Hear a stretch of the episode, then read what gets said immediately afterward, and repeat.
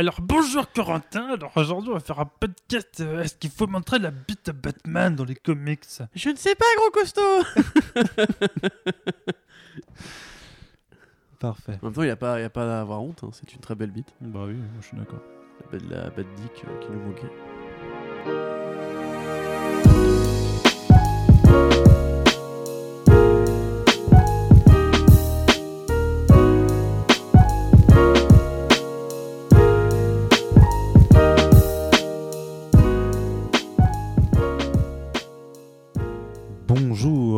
À toutes et tous et bienvenue sur le podcast Fresh Start de Comics Blog. Euh, C'est c'est ouf, hein Oh, À je- chaque fois, je me dis, à chaque fois Wow. que je fais ces intros, je- je- j'entends les gens qui sont en train de. Dans, tu en délire, la foule en délire. Ils marchent dans la rue, ils sont là, ils font. Standing Ouais, ovation euh, meilleur que Louis C.K. Le podcast de Comics Blog C'est incroyable C'est toutes les deux semaines, ouais, on aime bien.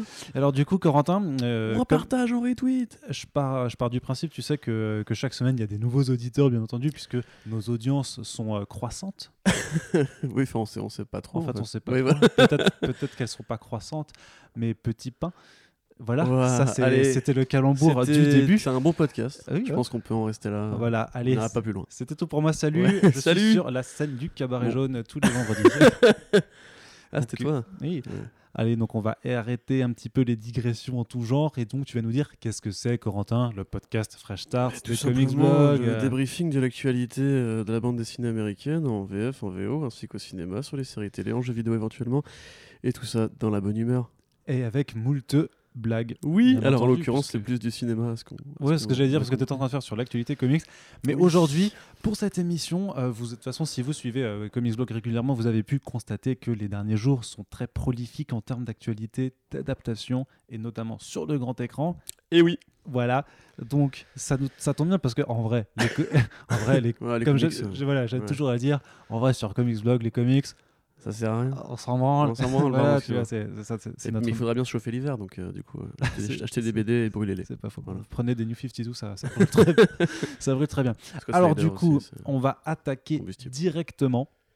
Oui. Avec deux trailers qui sont tombés euh, donc depuis la dernière fois que nous avons enregistré le podcast. Alors le premier, c'est celui de Captain Marvel, bien entendu, puisque euh, quand on avait publié le podcast, je crois que le jour de, de publication, en fait, le, le trailer tombait. Mm.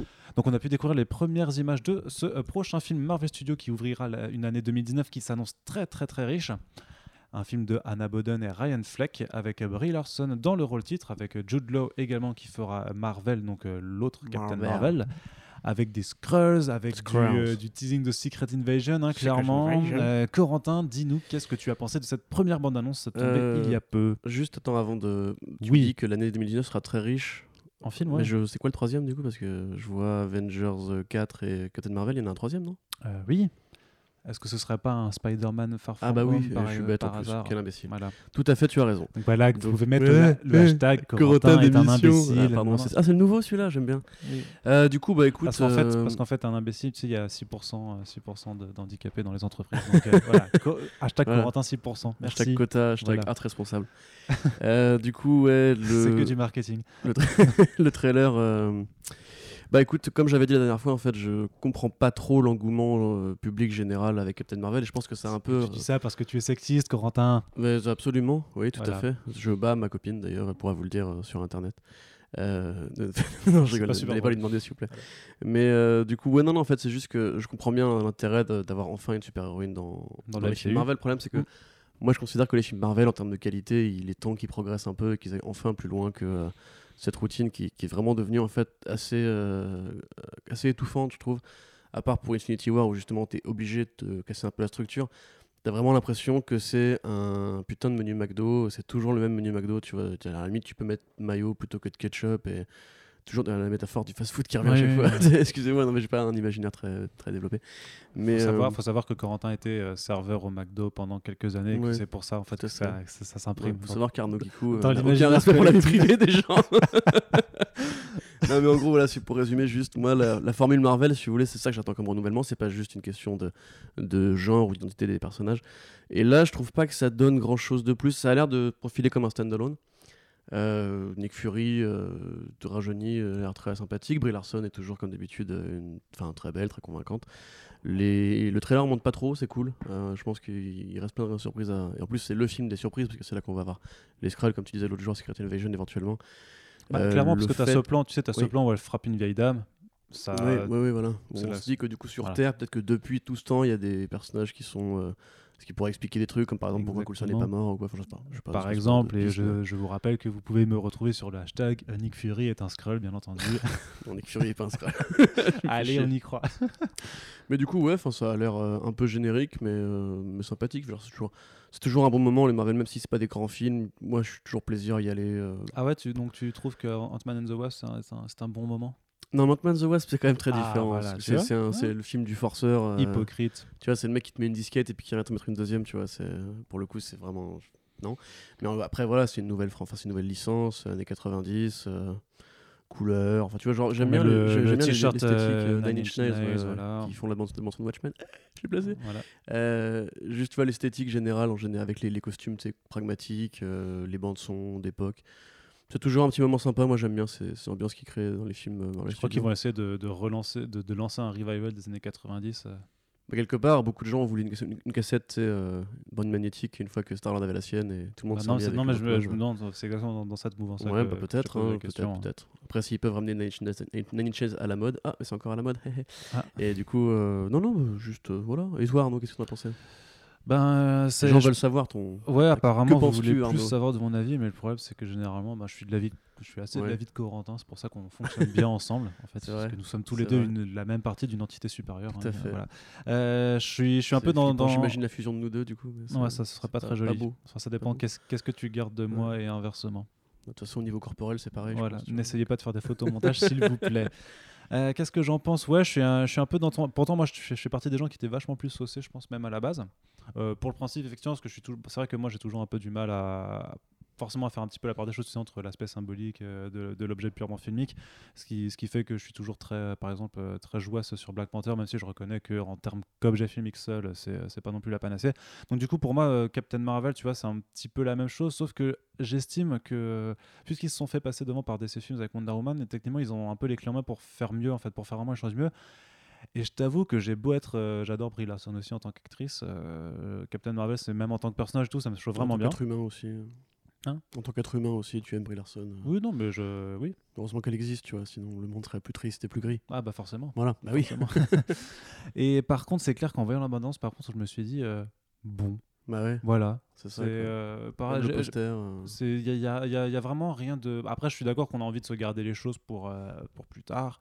Mais c'est vrai que même en termes d'image, il n'y a pas grand chose de transcendant. J'ai cru voir passer des commentaires sur, sur le fait qu'il y avait de la réal et tout. Franchement, pour moi, le seul gimmick que tu as dans l'abondance, c'est cette, cette espèce de barrel roll qui fait avec la caméra. Oui, tu l'as trois- tu l'as trois classique en plus. euh, Non, mais à la limite, pour, pour rappeler un même, tu peux là, le côté aviateur, tu vois, je sais pas. De, enfin, pour moi, ça fait vraiment mouvement d'avion, tu vois. Franchement, c'est comme ça que je le vois. Et, mais surtout, c'est que tu le vois trois fois dans le film, tu fais, mais les gars, c'est- votre seule euh, Ouais, ouais, ouais. technique un petit peu. Oui, puis tu l'avais euh, déjà dans BVS, ça, quand Batman rentre dans son cockpit de, de trucs dans le, le tunnel qui monte là. Ouais, ouais, ah, c'est pas encore du tout. Enfin, je, Ouais, mais tu le côté barrel roll en l'occurrence, Ouais, ouais, ouais. un- tu vois, ça a rien de spécialement original non plus. Non, non, mais disons- Flex, c'est pas non plus Mais des disons que cinéastes. dans, que dans la bande-annonce, c'était un peu la, la chose qui sortait du lot, mais c'est vrai que euh, même le plan final. Enfin, c'est cool parce que tu as quand même une, une idée un petit peu de la puissance du personnage, mais c'est vrai que visuellement non plus, ça a vraiment pas le feu chaud. Tu as un plan au début avec un vaisseau spatial là qui est Mm. moche, putain. Bah euh, ouais. mais je comprends pas parce que, ouais, ils disent qu'ils ont mis 150 millions de, de budget dessus. C'est pas énorme, euh, hein. C'est ouais, c'est pas ouf au final. Euh, Et je me dis quand même, les gars, vous, ça fait 10 ans que vous faites vos films, vous, avez, vous, vous avez ramassé 17 milliards de dollars, mais un tout petit peu plus de...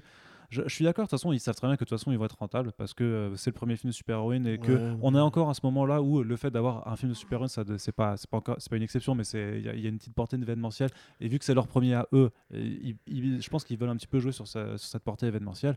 Putain, mais donnez-vous les moyens, sortez-vous un petit peu les doigts. En tout cas, sur ces 2 minutes 30, parce que c'était euh, voilà, un pre- une première véritable bande-annonce, moi je l'attends. C'est sûr que je vais pas dire oh non, ça, ça- ça va être nul, mais euh, clairement, il y a moyen que ce soit pas du tout, en fait, euh, même je parle en termes de succès critique et commercial, il y a moyen que ça reste, en fait, au final, juste un film Marvel Studios, et ce serait un petit peu dommage. ouais, après, tu sais, même les films comme Ant-Man and the Wasp dont on parlait tout à l'heure, il a quand même fait 600 millions, tu vois. Donc, Ouais, il a fait quasiment autant que Man of Les mecs hein, sont à l'abri du besoin. Il faut voir que, si vous vous rendez peut-être pas compte, mais 180 millions, c'est à peu près ce qu'a coûté Thor Ragnarok. Et euh, Black Panther, c'était 200, je crois. Ouais, 200, ouais. Et donc, du coup, Jack Black Panther, moi, au niveau des fonds verts, je, je trouve absolument abject. Euh, C'était très laid à voir, en tout cas, sur, au Grand Rex, mais je- parce que j'ai pas revu depuis, hein, excusez-moi.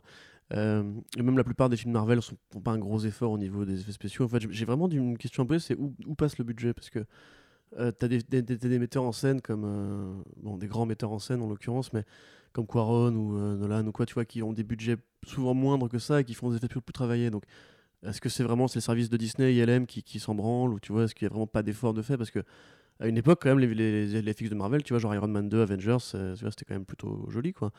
Là, actuellement, je trouve que c'est Bah, très restés- générique, ils sont pas restés au niveau, ils sont un peu hein. restés au niveau de Thor 2 et de Ouais, bah ouais. euh, Avengers, sauf que il y a dommage, hein. 6 ans qui ont passé.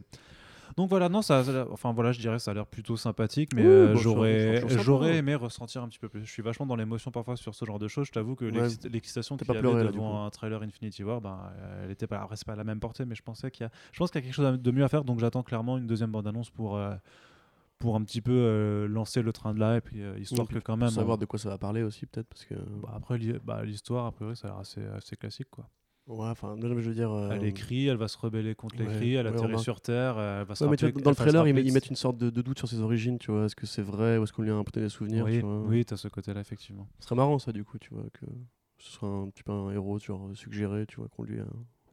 C'est un programme qui lui est dit t'es telle personne et compagnie. Ouais. Voilà. J'ai pas spécialement grand chose non, non, mais, non, mais c'est con parce qu'au final, c'est un peu dommage du coup qu'il n'y ait pas plus de choses à dire au final là-dessus. Oui. Mais bon, on peut toujours se dire qu'il y a peut-être plus de choses à dire que pour le second trailer dont on va parler.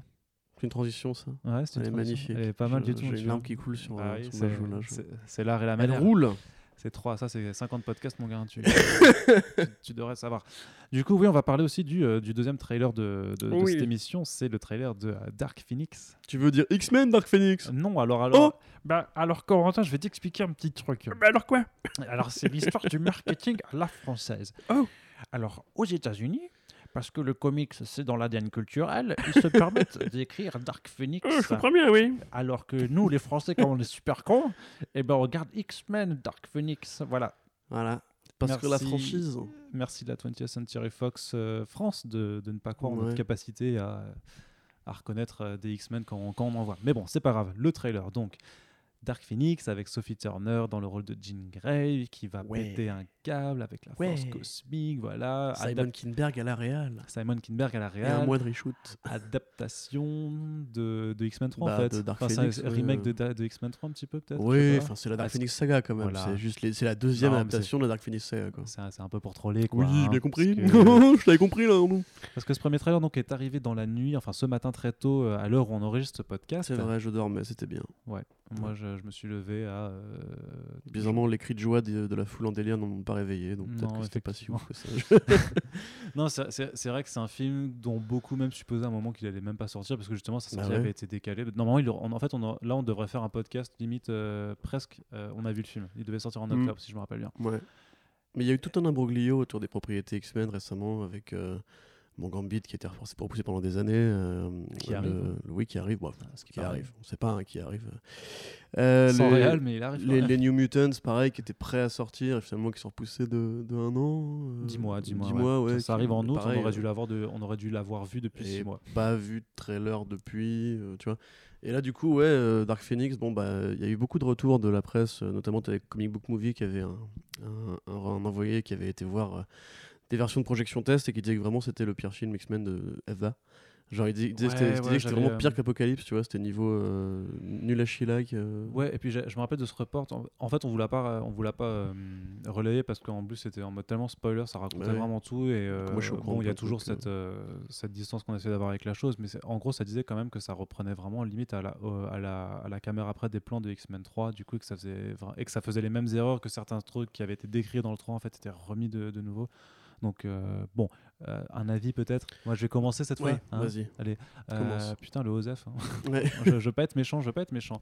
Je trouve que Bon, bah, les couilles, frère. visuellement, ça, ça a pas l'air trop moche. Non, bien Tu vois, ça, oui. ça a pas l'air trop moche.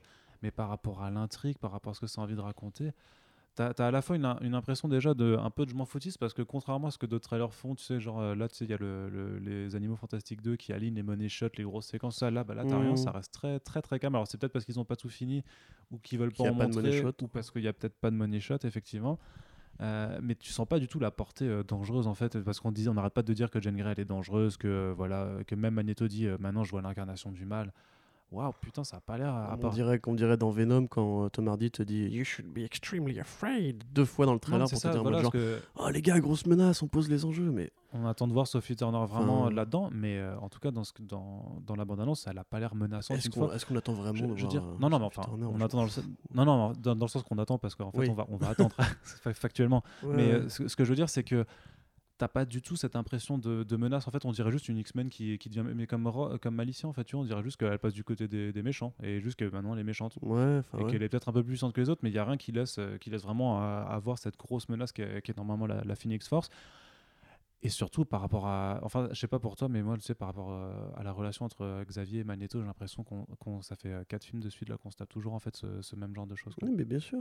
Voilà. C'est même, même depuis le début de la saga, c'est juste que ça a été bien fait dans X-Men 1 et 2. Après, c'est toujours pareil, c'est. Mais c'est- autre chose. Je t'aime, moi non plus. Tu vois, c'est Ross et Rachel, Magneto et. euh, Non, mais il y a la autre chose. Pardon. Il y a- autre chose dans les X-Men quand même à un moment à faire. Bah euh, oui, enfin, voilà, mais si tu veux parler de la densité des, films par rapport à la densité des comics, ça n'a rien à voir. Déjà, typiquement, normalement, la Dark Phoenix saga, ça fait intervenir les chiards, ça fait intervenir un arc qui va constituer l'univers. Jean Grey, elle meurt quand le, Phoenix la possède. Elle se bat avec une capsule pour sauver tout le monde et voilà.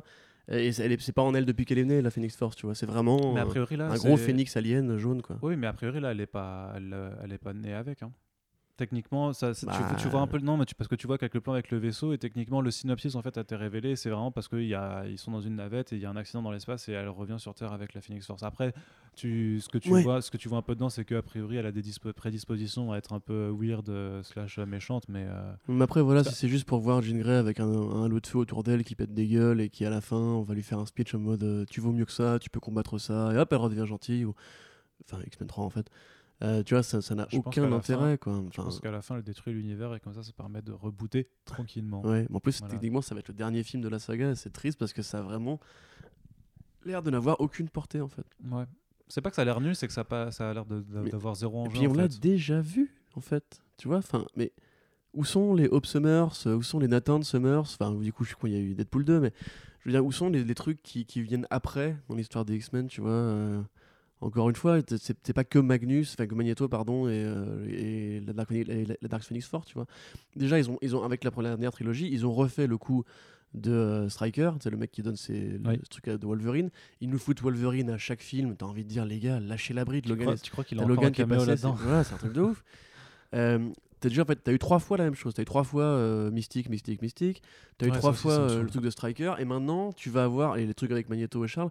Et là, on revient sur un truc qu'on a déjà vu. Mais attendez, les X-Men, c'est pas juste. Enfin, moi, j'y connais pas trop. euh, Enfin, je connais pas tout dans les X-Men.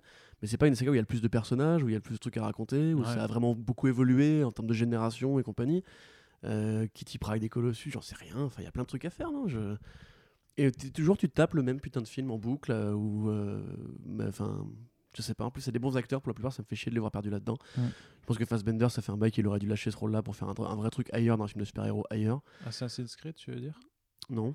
Euh, et mais pareil pour euh, euh, aide-moi le James McAvoy voilà James Ouais, McAvoy donc euh, mais regardez dans Split vous voyez imaginez ce mec là qui jouerait un, un super vilain tu vois ça pourrait être ça aurait une, autre- une autre gueule quand même après personnellement j'aime bien euh, les deux premiers de cette, euh, cette trilogie First Class et Days of Future Past. ouais c'est ça Euh, enfin plutôt des of Future Past parce que First Class je trouve qu'il a été hyper overhypé alors qu'il est très cheap en fait quand tu le regardes aujourd'hui Mhm. mais euh, en fait, même ces films-là, tu vois, ont un côté redit de X-Men 1 et X-Men 2. Et quelque part, en fait, t'as l'impression que c'est Brian Singer qui a laissé son empreinte sur toute la saga. Euh, ah non, pas de transition, d'accord. Non. J'essaie de t'aider. Euh, et que du coup, fait, tu fais que ressasser des trucs, une seule vision en boucle, parce que Kingberg, c'est le meilleur ami de Brian Singer. Et du coup, bah, aujourd'hui, euh, t'as envie de dire, il fait- effectivement, un reboot serait le bienvenu, tu vois. Mm. Tu fais, même problème, c'est que ça va être dans la studio. Du coup, ce serait bien si ça pouvait euh, ne pas être des films Marvel comme les autres à l'avenir. Mais il est temps de raconter autre chose. Et quand tu vois Homecoming qui raconte autre chose que les Spider-Man 1, 2, 3 et Amazing 1 et 2, tu dis que ouais, il est temps de rajouter un peu de sang neuf parce que là, c'est quand même triste de se dire que pour beaucoup de gens, la vraie fin de la saga X-Men, ça va être Logan et pas X-Men Apocalypse, tu vois. Enfin, Dark Phoenix, Ouais. tu vois. Mais en même temps, c'est peut-être mieux. Oui. de, de Ah oui, ça comme ça. Mais c'est vrai que tu, que tu mentionnais le, le nom de Brian Singer et ça me permet de faire une transition improvisée. Mais Euh, tu- du coup, je pas relou, tu m'as dit Bah, bah oui, mais tu vois, j'adapte mon programme aussi en fonction de te dire. C'est ça, les joies du Oh direct là là là. euh, en Di- différé. bon. Les Et du coup, du coup, alors Brian Singer, pourquoi on en reparle? Parce que, euh, bah parce qu'en fait, il est a Ah. priori euh, en vue pour euh, réaliser le reboot de euh, Red, Red Sonja. Alors c'est Red Sonja ou Red Red Sonja Sonja, c'est Red parce Ouais, Moi, je préfère dire. Je sais pas pourquoi il y en a qui disent Red, Red Sonja. Alors, Parce que c'est tu sais, c'est comme des gens qui disent Game Gear ou tu vois, Metal Ouais. Gear. ah, Metal Gear, c'est pas mal, effectivement. Même Resident Evil. Donc vois, voilà, la- Evil, vois, l'héroïne barbare tirée des écrits de Ron Howard. Si, De Ron Howard. euh, de Ron Howard, pardon, de Robert E. Howard. Robert T. Howard, ouais. Pardon. Attends, mais juste, je peux présenter du coup le truc pour pas. Tu veux, tu veux. Bah, je dis juste que cette héroïne, euh, voilà, qui, qui, qui, qui a un reboot au cinéma, du coup. Ouais, tout à fait. Bah, en gros, si vous voyez, euh, du coup, parce que en fait, beaucoup de gens comprennent pas pourquoi c'est important, euh, pas important, relativement important, mais en gros, voilà. Donc, euh, effectivement, Robert T. Howard, qui est le mec qui a créé les, com- enfin, les comics, les romans Conan, Ouais. Conan le barbare. Et à travers une nouvelle qui était en 1934, je crois, il avait créé Red Sonja, donc avec, avec un Y, euh, qui était donc euh, un personnage euh, de l'entourage de Conan dans le même univers. Et euh, chez Marvel, après, quand ils ont récupéré la licence de comics Ronan, Conan, pardon, pas Ronan, euh, Roy Thomas, donc le, le- le second de Stanley, le mec qui a repris le- Marvel après que Stanley se soit barré pour faire euh, d'autres trucs, avait créé, donc, avait recréé Red Sonja en comics et avec l'appelé Red Sonja. Après ça, le personnage a vagabondé un peu, il a eu droit à un film en 85, je crois, par la boîte de Dino De Laurentiis, donc les mecs avaient fait Conan 1 et Conan 2. euh, D'ailleurs, c'était Richard Fleischer Avec. Schwarzenegger. Ouais, avec Schwarzenegger, effectivement. D'ailleurs, Schwarzenegger joue dedans. En France, le film, le, fi- le film s'appelle Calidor. D'ailleurs, c'est trop marrant parce qu'en fait, si tu veux, en- aux États-Unis, l'héroïne s'appelle Red Sonja et le, mais, le, le second rôle masculin principal s'appelle Calidor. Du Ouais. coup, aux États-Unis, il s'appelle Red Sonja et en France, il s'appelle Calidor. Ce qui, tu vois, c'est. Voilà. Je sais pas pourquoi. Alors, la logique en France. Voilà. et du coup, euh, ça fait quelques années qu'ils veulent faire un reboot. C'est- Vous pouvez trouver des news sur CB qui remontent à il y a très longtemps pour le reboot de que C'était 2011 déjà, non? Ouais, c'est ça. 2000 C'est ou toute- toute 2013, l'époque où en plus, fait, euh, bah, t'avais le film Conan qui était arrivé. Je pense que les mecs espéraient que ça recrée un, un vent pour la Un fantasy engouement. barbare. Ouais. Et mais aussi, oui, c'est y c'est avait aussi le l'époque film où- Conan avec Jason Momoa, là, c'est ça? Ouais, c'est ça, ouais. Ah, c'est une vraie merde. hein. Et d'ailleurs, ils voulaient faire une suite aussi de ça. Bref, Bref. c'était- mais du du coup, voilà, ça reste du comics entre, entre guillemets. Euh, mais là, en fait, bah, comme beaucoup de projets se sont débloqués récemment euh, du côté des héros noirs grâce à Black Panther, beaucoup de projets se sont débloqués récemment du côté des héroïnes grâce à Wonder Woman. Et Red Sonja en fait partie, évidemment. Et donc, c'est la boîte, euh, c'est Millennium Film qui produit aussi les Expendables, qui s'attaque à, à ça.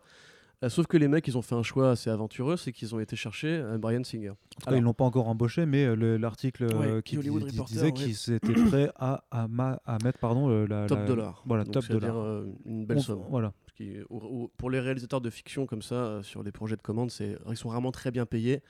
Du coup, si on vous dit qu'ils sont bien payés, c'est qu'il est vraiment très bien payé. voilà. Si alors, d'aventure il disait oui, bien sûr. Alors pourquoi est-ce que ça pose problème, outre euh, le fait que ce soit pas non plus un réalisateur ultra talentueux, pourquoi c'est un petit peu un problème de- d'aller rechercher activement comme ça Brian Singer, Corentin?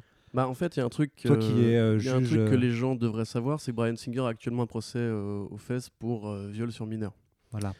Ce n'est pas une euh, façon de dire qu'il est coupable de viol sur mineur, c'est une façon de dire qu'il a un procès aux fesses pour viol sur mineur, ce qui est le- la quatrième fois de sa carrière. Ça Voilà. fait 20 ans en fait que Brian Singer est poursuivi par différentes euh, personnes qui étaient mineures et qui ont travaillé avec lui et qui régulièrement disent euh, il a abusé de moi. Alors il se trouve qu'effectivement il a gagné chacun de ses procès. Ou alors il s'est arrangé à l'amiable à, à chaque fois, un petit peu comme, comme, pour, comme beaucoup de célébrités ach- achètent le silence, on va dire, de Il me semble que le dernier en 2014 en fait avait été euh, arrêté par, par manque de preuves. Oui, c'est ça. Mais il y en a, enfin, il y en a plein comme ça, si tu veux. C'est juste que la vérité, c'est que ce que beaucoup de gens disent, c'est qu'il faut laisser faire la justice, la BAS corpus, euh, ne pas présumer quelqu'un est coupable avant qu'il soit déclaré coupable. Alors juste là-dessus, on- moi je suis d'accord avec toi, bien sûr, euh, toute personne est présumée innocente jusqu'à ce qu'elle soit prouvée coupable. Ça, la corollaire en fait n'est pas de dire que toutes les accusations sont fausses tant qu'on ne Oui, prouve pas qu'elles sont vraies en fait. en fait, c'est du coup, plutôt que de dire. C'est un peu J'ai touchy, mais que les, les mecs qui défendent entre guillemets euh, à mot couvert Brian Singer, plutôt que de dire euh, pour l'instant il n'a pas été coupa- il a pas été jugé coupable donc il est innocent, on oublie de dire aussi que les gens qui portent plainte contre lui, du coup, qu'est-ce que ça implique pour eux? Est-ce que c'est des menteurs? Est-ce que c'est des mecs qui c'est machination C'est un complot comme dirait Trump avec ses procès à lui, tu vois Mm. Et on oublie aussi qu'on est dans une ère qui, euh, qui le post-Weinstein era, comme on dit aux États-Unis, où en gros, ce sera euh, peut-être temps d'écouter les euh, Ouais, supposées ça, victimes. En quoi. fait, c'est qu'on a vu que beaucoup, beaucoup, beaucoup de vrais harceleurs, de vrais violeurs, de vrais profiteurs ont échappé euh, aux mailles de la justice parce que simplement ils avaient les moyens de faire taire les victimes. Euh, ils avaient les moyens d'acheter leur silence ou alors ils avaient les moyens de faire des procès très longs et très coûteux. Sauf que quand un particulier qui n'a pas le budget d'un cinéaste millionnaire, tu peux pas faire durer un procès pendant très très longtemps. Et du coup, c'est ce que disent beaucoup de gens en plus, c'est que le fait de porter ces accusations, en général, t'es mal vu parce que tu reçois des menaces de mort de fans, de, des gens que, tu, dénonces. Euh, après, tu passes pour un paria parce que ju- justement, t'as beaucoup de fans obtus qui se mettent les œillères et disent Moi, tant qu'il n'a pas été déclaré coupable, j'aime bien ce mec, et comme je l'aime bien, ça veut dire qu'il n'a rien fait. C'est un truc qui est assez compliqué, mais il faut vraiment distinguer, euh, comme diraient les fans de Polanski, euh, l'artiste de l'humain. hein. Pas parce que vous aimez l'artiste que l'humain est quelqu'un de bien, et il faut pas non plus. Enfin, en l'occurrence, eux s'en servent comme une défense, mais Mais alors, pourquoi Comics Blog euh, s'intéresse à ce genre de choses mais Corentin Comics Book s'intéresse à, ce genre de choses- à ce genre de choses pardon, parce que la presse s'intéresse à ce genre de choses. C'est important parce qu'on est des êtres humains avant d'être des spécialisés en comics et parce que ça fait partie de la vie du médium comics comme celle de n'importe qui d'autre. Exactement. Donc nous à Comics Blog, en fait, quand on vous parle de comics, c'est parce que c'est vrai que parfois on se dit, euh, mais nous on veut être sur un site de comics, pas un Ouais. site de, de people ou je sais pas quoi. Les comics, en fait, c'est et tout ce qui en découle, c'est fait par des personnes. Et nous, c'est toute une industrie qui nous intéresse. Et quand on décide d'en parler, on décide aussi de parler des personnes qui la font. Voilà. C'est-à-dire que ça se manifestera euh, le plus généralement, en fait, parce qu'on va aller à la rencontre de ces personnes, qu'on va faire des interviews, qu'on s'intéresse aussi à leur Les vie, à, leur- à une leur people projet. par exemple. Quand Voilà. c'est la personne qui fait les comics, c'est pas parce qu'on est people, c'est parce que c'est il y a des humains derrière. Voilà. Et donc parfois, quand il y a des affaires qui sont, voilà, de- de- dans- comme dans toute industrie, il y a des personnes qui sont euh, moins reluisantes que d'autres, et quand il y a des affaires qui euh, et Bah dont oui. on estime qu'en fait qu'elles ont, qu'elles peuvent avoir une importance pour la sphère culturelle qui nous concerne, bah, on décide d'en parler. Quand on fait Voilà. un- une news sur le, le procès de Telltale, euh, on ne dit pas euh, qu'on est qu'on se prend pour des, des rédacteurs euh, spécialisés en économie, façon The Economist ou La Tribune, Les Échos et compagnie. Juste, ça fait partie de la, de la vie d'un studio de jeux vidéo qui a fait du comics, qui est très important pour la culture comics. Et du coup, pour informer les gens que ça concerne, c'est important d'en parler. Brian Singer, c'est quand même pas anodin de se dire que le mec qui a contribué à votre enfance avec les films X-Men est peut-être un, enfin est peut-être a après lui, c'est pas une, pas une spéculation. Il a vraiment un procès pour viol sur mineur aux fesses. Voilà. Cet été, il a essayé de le faire euh, classer sans suite. et Le juge a refusé, donc il y a une vraie enquête. Les, soupç- les soupçons sont quand même suffisants pour qu'on se pose la question. Et je suis désolé, mais euh, c'est pas parce que vous décidez que ça ne fait partie de l'actualité que ça n'en fait pas partie. Ouais. La vérité, c'est qu'aujourd'hui, justement, ouais. qu'un studio prenne la décision d'aller voir ce mec au détriment de ses affaires en cours, bah, ça, ça veut dire un truc sur le film en lui-même, par exemple. Ça veut dire un truc sur les orientations, pourquoi est-ce que le film est fait et qu'est-ce qu'on peut en attendre? Parce que forcément, il est fait par des gens qui veulent installer une franchise, qui vont voir le mec qui a créé les X-Men au cinéma. Et donc, quelque part, ils, sont, ils le font au détriment de la morale. Donc, et pour un film comme Red Sonja, où l'héroïne est un personnage en bikini euh, de maille de, de cuir, etc., maille, ouais. et même une super-héroïne à l'heure où aujourd'hui ça a un sens symbolique, euh, choisir Ryan Singer, c'est pas un choix anodin, tu vois. C'est un choix qui, du coup, politiquement a un sens. C'est un petit peu bizarre, effectivement. Et, et je trouve que limite, euh, vraiment, dans- sans rentrer même dans les détails de, de, de- de ce, pour que, ce dont il est accusé, c'est juste de voir quand même que tu as, un studio qui est là. Enfin, je, je sais pas, tu sais, on, on, on a quand même toute cette thématique aussi de dire euh, faut laisser de la place euh, à des gens de, de, de talent, faut, euh, faut aussi laisser de la place à plus de réalisatrices, hein, parce que euh, sur les dix dernières années, il y a 4% de réalisatrices pour ce genre de licence. C'est un personnage féminin, alors je suis d'accord, faut pas tomber dans la facilité de dire un personnage féminin, faut, faut forcément qu'il y ait une réalisatrice derrière. Non, ça, Mais, par contre, mais- c'est vraiment, c'est vraiment la, la- la question, le questionnement du, du studio, effectivement, qui parmi tous les réalisateurs et réalisatrices présents, ne serait-ce que sur l'aspect qualitatif, tu vois, ils vont quand même aller chercher Brian Singer juste parce qu'il a un nom. Mais je sais pas, moi, moi tu sais, euh, t'es t'es RH, tu vois, je sais pas dans, dans- quoi tu travailles, mettons que tu sois boulanger. T'as as plein de boulangers qui se présentent et t'en as un qui, effectivement, s'est rendu célèbre parce qu'il a créé une belle, euh, une belle baguette, tu vois, qui a reçu un prix. Par contre, le, le- le boulanger en question, il est, il est en procès pour viol sur mineur. Je sais pas, enfin, moi, je vais quand même c'est essayer- ça, en fait. je, je vais pas aller lui dire, vas-y, c'est toi que je veux absolument, parce que juste en termes d'image, c'est quand même un petit peu compliqué, tu vois. Ouais, ça, c'est toujours pareil. C'est genre. euh, Je on- sais que moi, si je suis en procès on- pour on- des trucs comme ça, là, là, là, je, postule n'importe où, je pense qu'on me Mais bien dira, sûr, bah, mais bah en non. plus, tout le monde est là à dire il faut distinguer l'artiste de l'humain, mais comme tu dis, un boulanger, si on sait qu'il a violé des gosses, a priori vous avez pu acheter son pain. Votre voisin, ça peut être un très bon voisin qui vous prête du lait et du sucre quand vous avez besoin. Si un jour vous apprenez qu'il a violé des gosses, vous n'allez pas être là en mode genre, euh, mais franchement, c'est un bon voisin. hein. Enfin non, Ouais. il y a juste des trucs humains derrière. et même si vous euh, apprenez pas qu'il compte, l'a, mais si vous apprenez qu'il est en procès pour ça, vous, ça, ça- je pense que vous revoyez quand même un Voilà. petit peu votre Enfin, il y a- jugement. y a Et que vous dites, euh, ah, je vais pas le prendre lui en priorité. En fait, le- moi, je trouve que vraiment, ce qui est, ce qui est problématique, c'est vraiment plus par rapport euh, au studio et ce que ça montre de- du, du studio, bah, d'un studio qui, a priori, en a rien à foutre, euh, clairement. ouais. Euh, Mais surtout, Voilà. mais im- imagine une seconde que le procès, ce procès-là, pour une fois, aille au bout de son truc et qu'il soit reconnu comme coupable de viol. Le proc- le- imagine que le tournage ait commencé au moment où il est jugé coupable. Euh, C'est pour ça aussi que les studios prennent ce genre de risque. Quand un mec a des démêlés- judiciaires, quel qu'il soit, il est important qu'il ait réglé ses affaires parce qu'après, il met en, danger la production elle-même, tu vois. Mm. Et du coup, bah, imaginons pourquoi que tu ce soit le foutre? Parce que là, en fait, quand tu fais ce genre. quand- Enfin, c'est- se foutre en danger inutilement, tu vois. Oui, et puis même, je veux dire, c'est prendre le risque, Bon. qui- prendre le risque de, se- de- de s- de s'associer avec un mec qui est peut-être coupable, tu vois, c'est Mm. ça aussi. Et là, du coup, ton image de marque, bah, moi, je donne pas cher de ce, de, de- de ce film, et je, j'avoue que les réactions du, du public euh, quand on a fait la news m'ont un peu apeuré. Euh, rendez-vous ça- ça- ça- compte quand même que cette volonté de vouloir défendre à tout prix ça, truc. Parce que juste, mais parce que juste dans l'accroche Facebook, j'avais rappelé, j'ai rappelé en fait Oui. qu'il avait un procès. Qui est un c'est juste factuel. un fait objectif. ça. Et juste, je comprends bien, il y a des chances qu'il ne soit pas coupable, mais il y a aussi des chances qu'il le soit. Donc pourquoi forcément aller dans le sens où il l'est pas et que les gens qui l'accusent sont forcément Mais des mais c'est que c'est la quatrième fois. si- non, mais, non, mais si, si, oui, Enfin, effectivement, c'est ça. Et puis si jamais il a vraiment violé des mineurs, c'est pas un quelqu'un de bien. hein. Enfin, je veux dire, euh, vous rendez-vous compte quand même que vous défendez un mec qui a hypothétiquement fait ça, coupable ou, ou innocent, mais s'il est coupable, enfin, balayé devant votre porte, déjà, on- vous ne savez pas, je ne sais pas non plus, mais peut-être interroger la logique Ouais, et les faits. Jusqu'à et- partir du moment où tu es en procès, Hein. pour la quatrième fois, il y a peut-être des, des choses. Bon, mais bref, Voilà, voilà. du coup, c'est- voilà, c'était la petite parenthèse. C'est c'est juste, on sait en plus que ceux qui nous écoutent là, je pense, sont globalement de notre avis et qu'en fait, on, on parle, à, Oui, on, on ça, prêche à des convaincus, mais on a aussi besoin de Mais sortir juste- parce que justement, les, les gars aussi, euh, parce, parce- que nous, on, parce qu'on perd police, des euh, heures à répondre à ces gens. Ça, on, fait souvent la police dans les commentaires, mais si vous-même vous voyez des commentaires qui vous choquent, parce qu'on a vu, euh, genre, j'ai du jardin qui, nous a aidé un peu à répondre l'autre jour, sur, Black, sur Birds of Prey, on va y passer d'ailleurs. Après, ouais. Mais tu vois, genre, si vous voyez des gens qui, qui disent de la merde ou quoi, réagissez, répondez-leur. Parce que actuellement, Internet, c'est vraiment un milieu de harceleurs où tout le monde va aller faire chier Diane Nelson, Ruby Rose, euh, voilà, ou même nous, tu vois. Mais vous pouvez aussi vous défendre, argumenter, il n'y a vraiment pas de honte à ça. euh, si, sans, sans agressivité, juste dites euh, des faits, soyez calme et les gens en face comprendront qu'ils n'ont pas leur place là où ils veulent aller. Quoi. Voilà. Allez, on Merci. va, on va passer à quelque chose d'un petit peu plus tranquille, un Voilà, peu- plus- petit plus- peu plus, plus de. Je légèreté, fais, je fais hein. une petite parenthèse. Alors cette semaine, Alors. vous, vous allez voir, de toute façon, en, en écoutant l'émission qui, qui, a- qui est assez longue, surtout qu'on a une actualité vraiment très chargée. Donc pour une fois, on, va ne pas, on ne Oui. fera pas de chronique en attendant saga. Même si euh, je vous conseille de lire en ce moment, il y a euh, Moi ce que j'aime c'est les monstres d'Emile Ferris qui est absolument fantastique. J'ai fait une petite critique sur 9e art, euh, c'est très très très bien. Donc c'est vraiment du graphic novel, tendance hyper indé, euh, dense, riche dans ce que ça propose et tout ça, c'est vraiment incroyable. Et aussi Ether de Matt Kint et David Rubin qui est sorti tout récemment chez Urban Comics, une mini-série d'abord publiée chez Dark Horse aussi. Là aussi c'est un truc qui mêle dans un monde de magie en fait une sorte de, scientifique justement qui est hyper carré sur la méthode scientifique et qui va euh, mener des enquêtes dans, ce monde où en fait où euh, ses convictions sont euh, tout le temps heurtées à, bah, à l'irrationnel.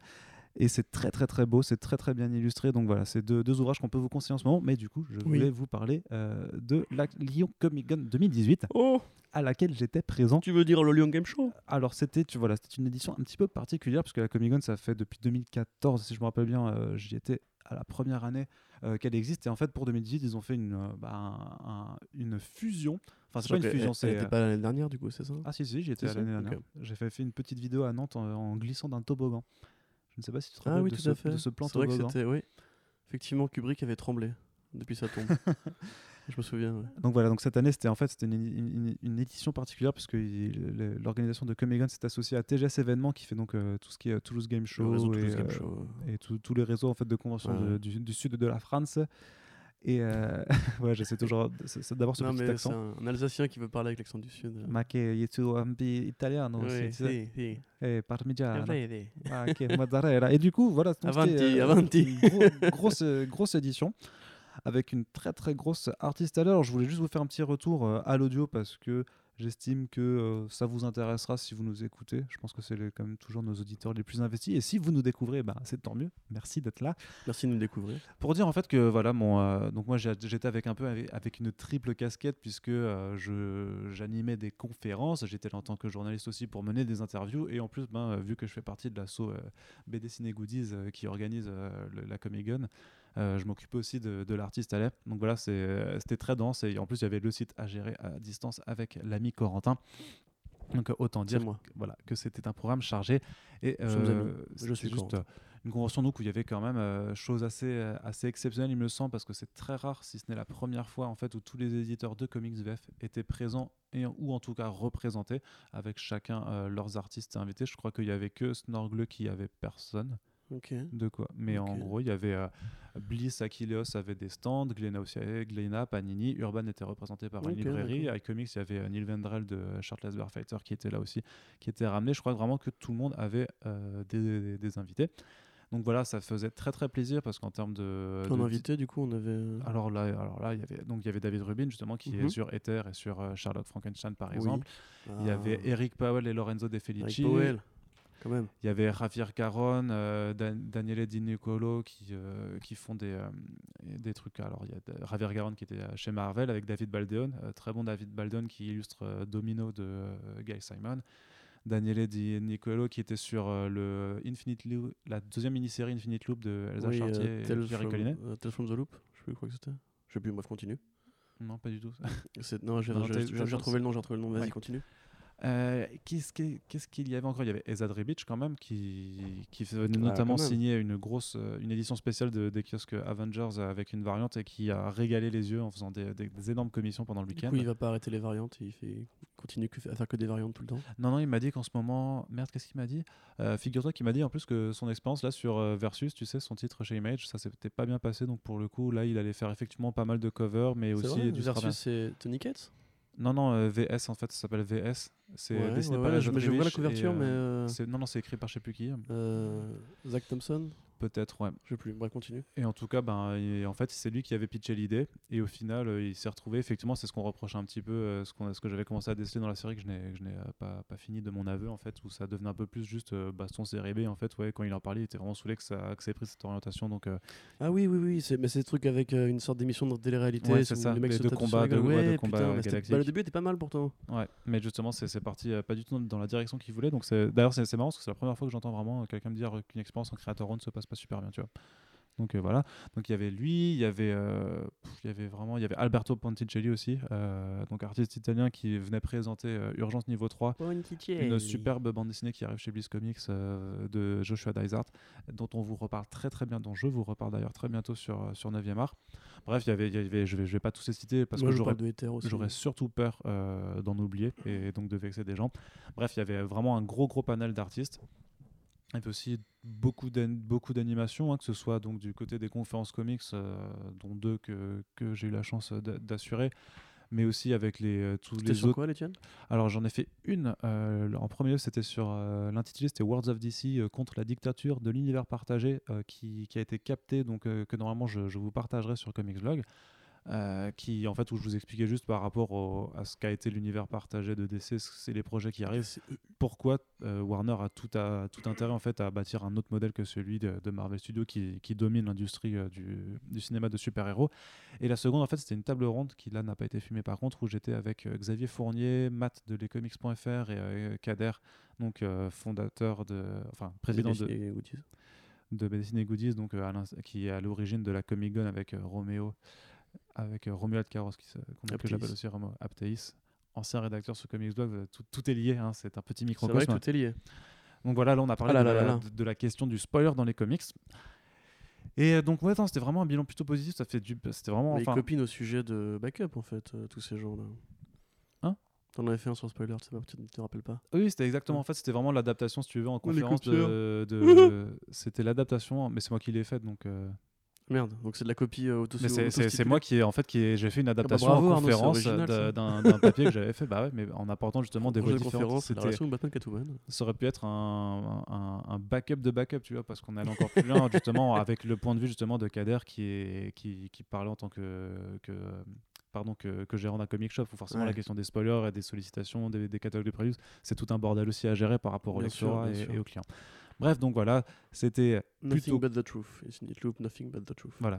Ouais. C'était euh, vraiment assez conséquent. Et le seul truc, du coup, en, en truc un petit peu dommage, par contre, c'est ce que tout le monde a, a noté, c'est que euh, de façon assez curieuse, il n'y avait pas trop de monde en Ouais. fait. L'affluence n'était pas folle, folle.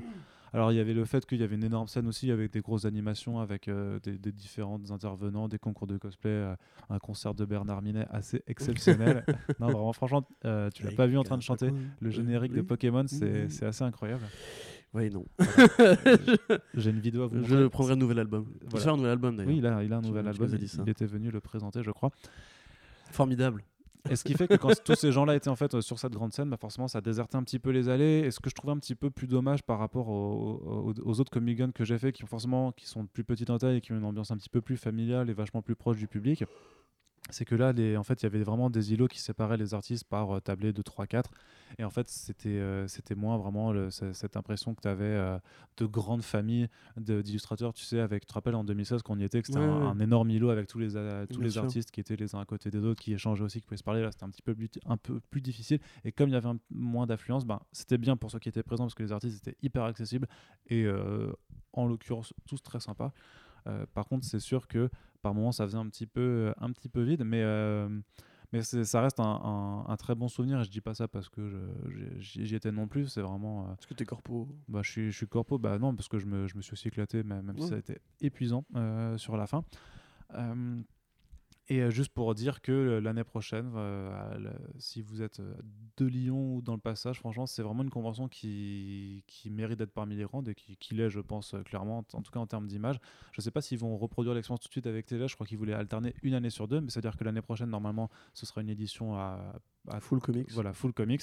Et euh, à chaque fois, ils ramènent, comme dit, une quarantaine d'ar- d'artistes. Euh, C'est quand même des choses qu'on voit pas souvent. Bien. Donc, et souvent des, des belles têtes. C'est vrai que cette année aussi, ils ont euh, dû faire avec quelques annulations. euh, Il y a Klaus Johnson qui devait venir, l'empereur de Ah. Dark Knight Returns, donc c'est pas rien. Euh, il y avait aussi genre Michael Ranin qui devait venir, qui est finalement dû annuler. Ouais. Voilà, donc il y a quelques, quelques désistements qui Ça, forcément aussi. hein, bah, c'est classique, mais c'est toujours d'autant plus gênant quand c'est un peu tes, tes têtes d'affiche, on va dire, tu vois.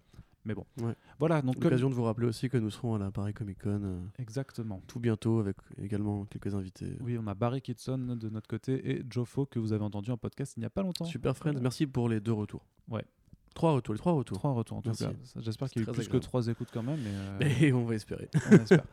Allez, du coup, on à continue. Voilà, c'est juste euh, pour dire euh, les conventions, c'est cool. Euh, on fait Comic Con. Oui. Je fais Paris Manga également euh, une semaine avant pour quelques conférences. Et on se retrouvera normalement en décembre Fait des à, week-ends, des fois, à ou- Toulouse. Les week-ends. Haha, Qu'est-ce que c'est? Qu'est-ce que c'est Qu'est-ce que c'est? Je ne sais pas ce que c'est, mais ce que je sais, c'est que euh, des week-ends, il y en a qui vont en avoir beaucoup maintenant euh, chez Telltale Games, tu vois. bah oui. Quel bâtard. Euh, alors, bah, c'est, on va dire que c'est un petit peu, le- on va dire, il faut voir le bon côté des choses. hein. Ça- Et dans Après ce- la, la partie pédophile, maintenant la partie euh, chômage et, euh, et coulage de boîte. Voilà, alors. euh, Partie macroniste. Un, un podcast sponsorisé par Xanax. du coup, oui, alors pourquoi on vous en parle de Telltale Games? Oui, parce que c'était ben, Ah bah c'était oui, justement pendant la Comic Con hein, qu'on a appris cette nouvelle. Et qu'est-ce qui s'est passé? Bah, Le studio a juste fait euh, Bon, bah les gars, désolé, l'année est un petit Ouais. peu trop difficile pour nous, donc euh, on ferme. Voilà, salut, Voilà, on euh, ferme. ciao, bonsoir, comme disait PPDA en marionnette. Euh, ils ont invoqué des Quel raisons.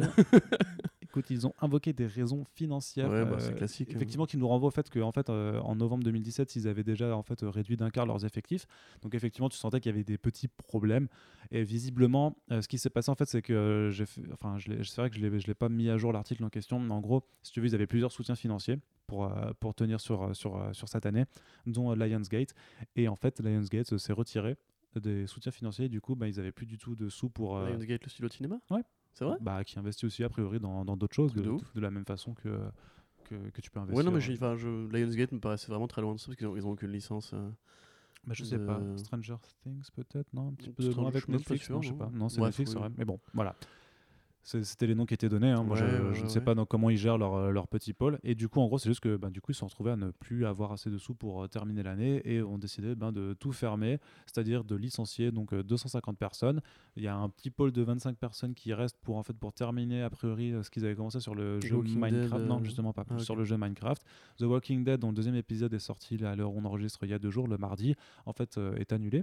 Et donc, il se termine euh, là, au deuxième épisode. C'est-à-dire qu'il manque bah, deux épisodes euh, pour, euh, euh, pour connaître la fin de, cette longue saga. Sachant que ensuite, après coup, il y, y a eu pas mal de soutien et ils ont dit après coup qu'ils allaient essayer de le terminer quand même parce qu'ils ont reçu des, des soutiens Bah, financiers notamment. ce serait quand même la base, quoi. Je veux dire, tout le monde Oui, serait oui. prêt à payer pour la fin de Walking Dead, je pense. hein. Ouais, et, et en fait, ça pose quand même des questions. Après, c'est des questions, du coup, on en parle parce que ça, ça touche vraiment un studio qui, qui a forgé quelque Ouais, chose que euh, par rapport euh, aux adaptations de, de comics. Oui. Euh, par exemple, c'est la difficulté en fait des conditions de travail dans, dans ce milieu parce que ça fait très régulièrement en fait. Enfin, moi, je m'intéresse un petit peu à l'industrie de vidéoludique. Ah Eh ouais eh oui, c'est Oh, incroyable. Et souvent, on voit quand même y qu'il y a beaucoup d'enquêtes internes sur les studios qui montrent en fait que c'est des conditions de travail déplorables avec des, gens justement de qui travaillent énormément, euh, qui n'ont pas, qui ont pas forcément de mutuelle, de, de choses comme ça, qui comptent plus leurs heures, qui connaissent pas les week-ends, qui connaissent pas les, C'est marrant, les ça, ça vacances. me dit un truc aussi. Ouais, euh, c'est- c'est ouais. bizarre, hein. Non, je- les gens qui se forcent comme ça à trop travailler. c'est- c'est c'est incroyable. Mais, et surtout, euh, là, oui. du coup, ben, euh, virer, enfin licencier Manu Militari, c'est-à-dire Ils ont normalement. viré Manu? Non, ils ont pas viré Manu. Ah, ils ont juste viré Military. Voilà, c'est ça. Ils Voilà. ont juste. euh, c'est dommage. Euh, On s'amuse, hein, sur Manu est toujours à la, à la présidence de l'État. C'est oui. dommage. On aurait bien aimé qu'il se casse. Oh là là, comment on est trop engagé. franchement, C'est ça, incroyable. ça, mon gars, c'est punk. Ouais. J'ose le mot. Voilà. Du coup, peut-être oui, juste parce que je me rends compte, je voulais juste faire un, un petit petite intro avant que tu enchaînes, mais tu es parti comme une flèche. Parce que du coup, ouais, euh, moi personnellement, ça me fait chier en fait. Tu vois Ah, Parce que, en fait, j'aime pas trop le, le jeu vidéo en tant que forme euh, artistique. Je trouve que ça prend beaucoup trop de temps pour. euh, bah, c'est agréable hein, de jouer aux jeux vidéo. Je suis pas du tout contre le jeu vidéo. Juste que je veux dire que moi, j'ai pas trop le temps de m'y intéresser. Sauf, en fait, il y a une exception, c'est quasiment les, enfin, les jeux Telltale, je les ai quasiment tous faits, à part, je crois, les Gardiens. Ils ont fait les Gardiens, c'est ça? Ouais, ils ont fait les gardiens. et, euh, et le Game of Thrones parce que je trouvais que l'intérêt était pas là. Euh, parce que je trouve que c'est vraiment des mecs qui ont, à partir des, des, des- des cendres, on va dire, de, de Heavy Rain et de Shenmue et compagnie, et puis même des points de click à l'ancienne, ont réussi à trouver vraiment une façon de, de rendre en fait une histoire didactique plus que dans les jeux habituels où en gros tu, tu, tu vois un film qui se passe et tu joues les scènes d'action, on va dire, tu vois, comme dans Uncharted par exemple, tu vois, en gros c'est un scénario qui est écrit. qu'il y a d'autres jeux que Uncharted. Non, mais je dis ça parce que tu vois, tu sais très bien, c'est l'exemple le plus cité en termes de, de côté cinématographique, tu vois. Hmm. Sauf que je trouve que les jeux Telltale, c'est vraiment une narration que tu n'avais pas ailleurs, quoi, et qui a du coup a fait Ah, des c'est purement en du jeu narratif de toute façon. hein. Mais c'est trop bien parce que tu as vraiment l'impression, t'as vraiment le du jeu. d'avoir euh, eu un impact sur une histoire. euh, c'est le livre dont vous êtes le héros en jeu vidéo. Et c'était Ouais. vraiment bien écrit à plein d'endroits. Le Wolf Among Us était très bien écrit, première Oui. qui était très bien écrite. Oui. Tales from the Borderlands était très bien écrit. très drôle, oui. Et finalement, du coup, tu dis que, bon, déjà, c'est assez triste de voir qu'effectivement, en fait, c'était un studio comme les autres qui, euh, qui payait pas à temps et qui demandait trop à ses, ses Ouais, employés. qui apparemment n'a été rentable que sur le premier jeu The Walking Dead. Mais c'est ça, je dis, les mecs ont. ça, c'est vraiment. c'est toujours- ils ont toujours eu qu'un seul, seul business model, en fait. Ouais, le truc, c'est que même Batman, tu vois, apparemment, ça a été un gros flop. Alors qu'il devait avoir des sponsors sur Batman, c'est un jeu de commande, tu vois. Bah donc, ouais. euh, c'est quand même super bizarre, non Ouais. J'ai l'impression que moi, moi, ça me paraissait vraiment être un studio que, que les gens aimaient, qui était très connu. Bah non, tu voyais quand même, en tout cas en termes de, de réception, que les gens commençaient à se lasser d'une formule et surtout d'un moteur graphique qui se renouvelait pas. Donc il y avait et, mais ça, et le dit, graphisme. euh, et, vraiment par rapport au choix narratif justement sur sur beaucoup de jeux, au final, ça n'avait que peu d'incidence. Tu vois, le Batman, je suis désolé, le, ouais, le- le le Batman premier Batman, euh, ouf, ça sûr. partait très bien, puis après ça, ça se résolvait de toute façon dans, dans une même direction. Ils ont corrigé le tir avec le deuxième, qui effectivement proposait deux fins différentes, et là c'était vachement bien. Mais euh, il y avait quand même une sorte de, de lassitude un peu sur, sur une formule répétée ad nauseam, juste en changeant les licences.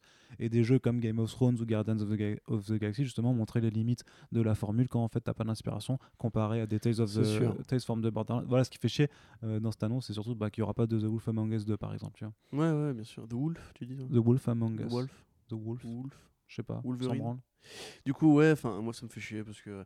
Et puis encore une fois, ça montre la précarité de l'univers de, des studios de jeux vidéo, comme tu dis, où en fait, t'as une espèce de, de course euh, à- au nombre, en fait, c'est quand même assez in- incroyable de dire que justement, ces mecs qui avaient une formule qui était très rodée, très répétitive, et euh, un, un- enfin, un moteur graphique qui était assez facile d'accès, ont quand même été 250 personnes pour travailler sur un truc. À une époque, c'est les mecs qui faisaient Assassin's Creed qui étaient 250 personnes. tu Ouais, mais je pense qu'ils faisaient plusieurs jeux à la fois, tu vois. Je pense que là, du coup, ouais. je pense qu'il y en avait qui préparaient le Minecraft Story Mode, il y en a d'autres qui faisaient le Stranger Things et C'est quand même trop chelou que justement si ce modèle, euh, ce business plan là ne, ne prenait pas, pourquoi est-ce qu'ils l'ont Parce que toujours pareil, c'est un épisode à 1 euro, euh, toute la saison pour 20 euros, tu vois, si Mm. tu perds de l'argent, au bout d'un moment tu montes tes prix ou tu charges des sponsoring, euh, Non, mais Franchement, s'il y a un jeu où tu plus peux que mettre, 20 euh, euros pour euh, ces jeux-là.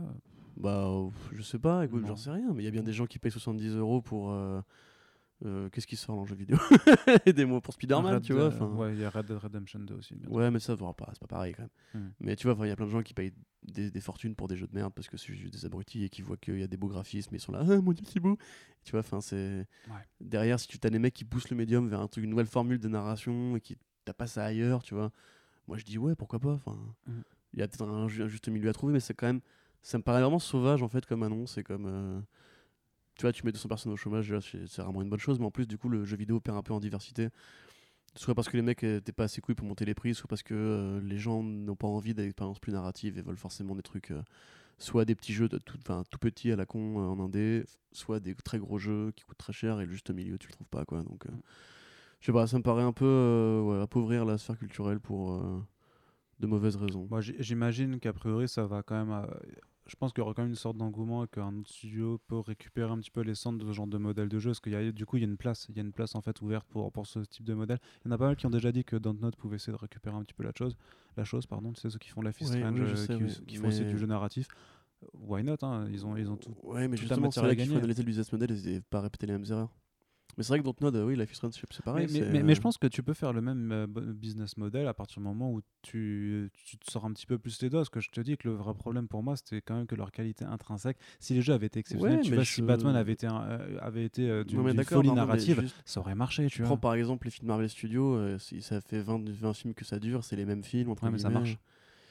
Bah ouais, mais qualitativement, moi je trouve pas qu'il y ait une vraie. Tu vois, enfin, ça me paraît bizarre en fait. Ouais, C'est- c'est- peut-être pas T'achètes les, les trucs euh, tel tel pour avoir le livre dont vous êtes le héros dans un univers qui te plaît, tu vois.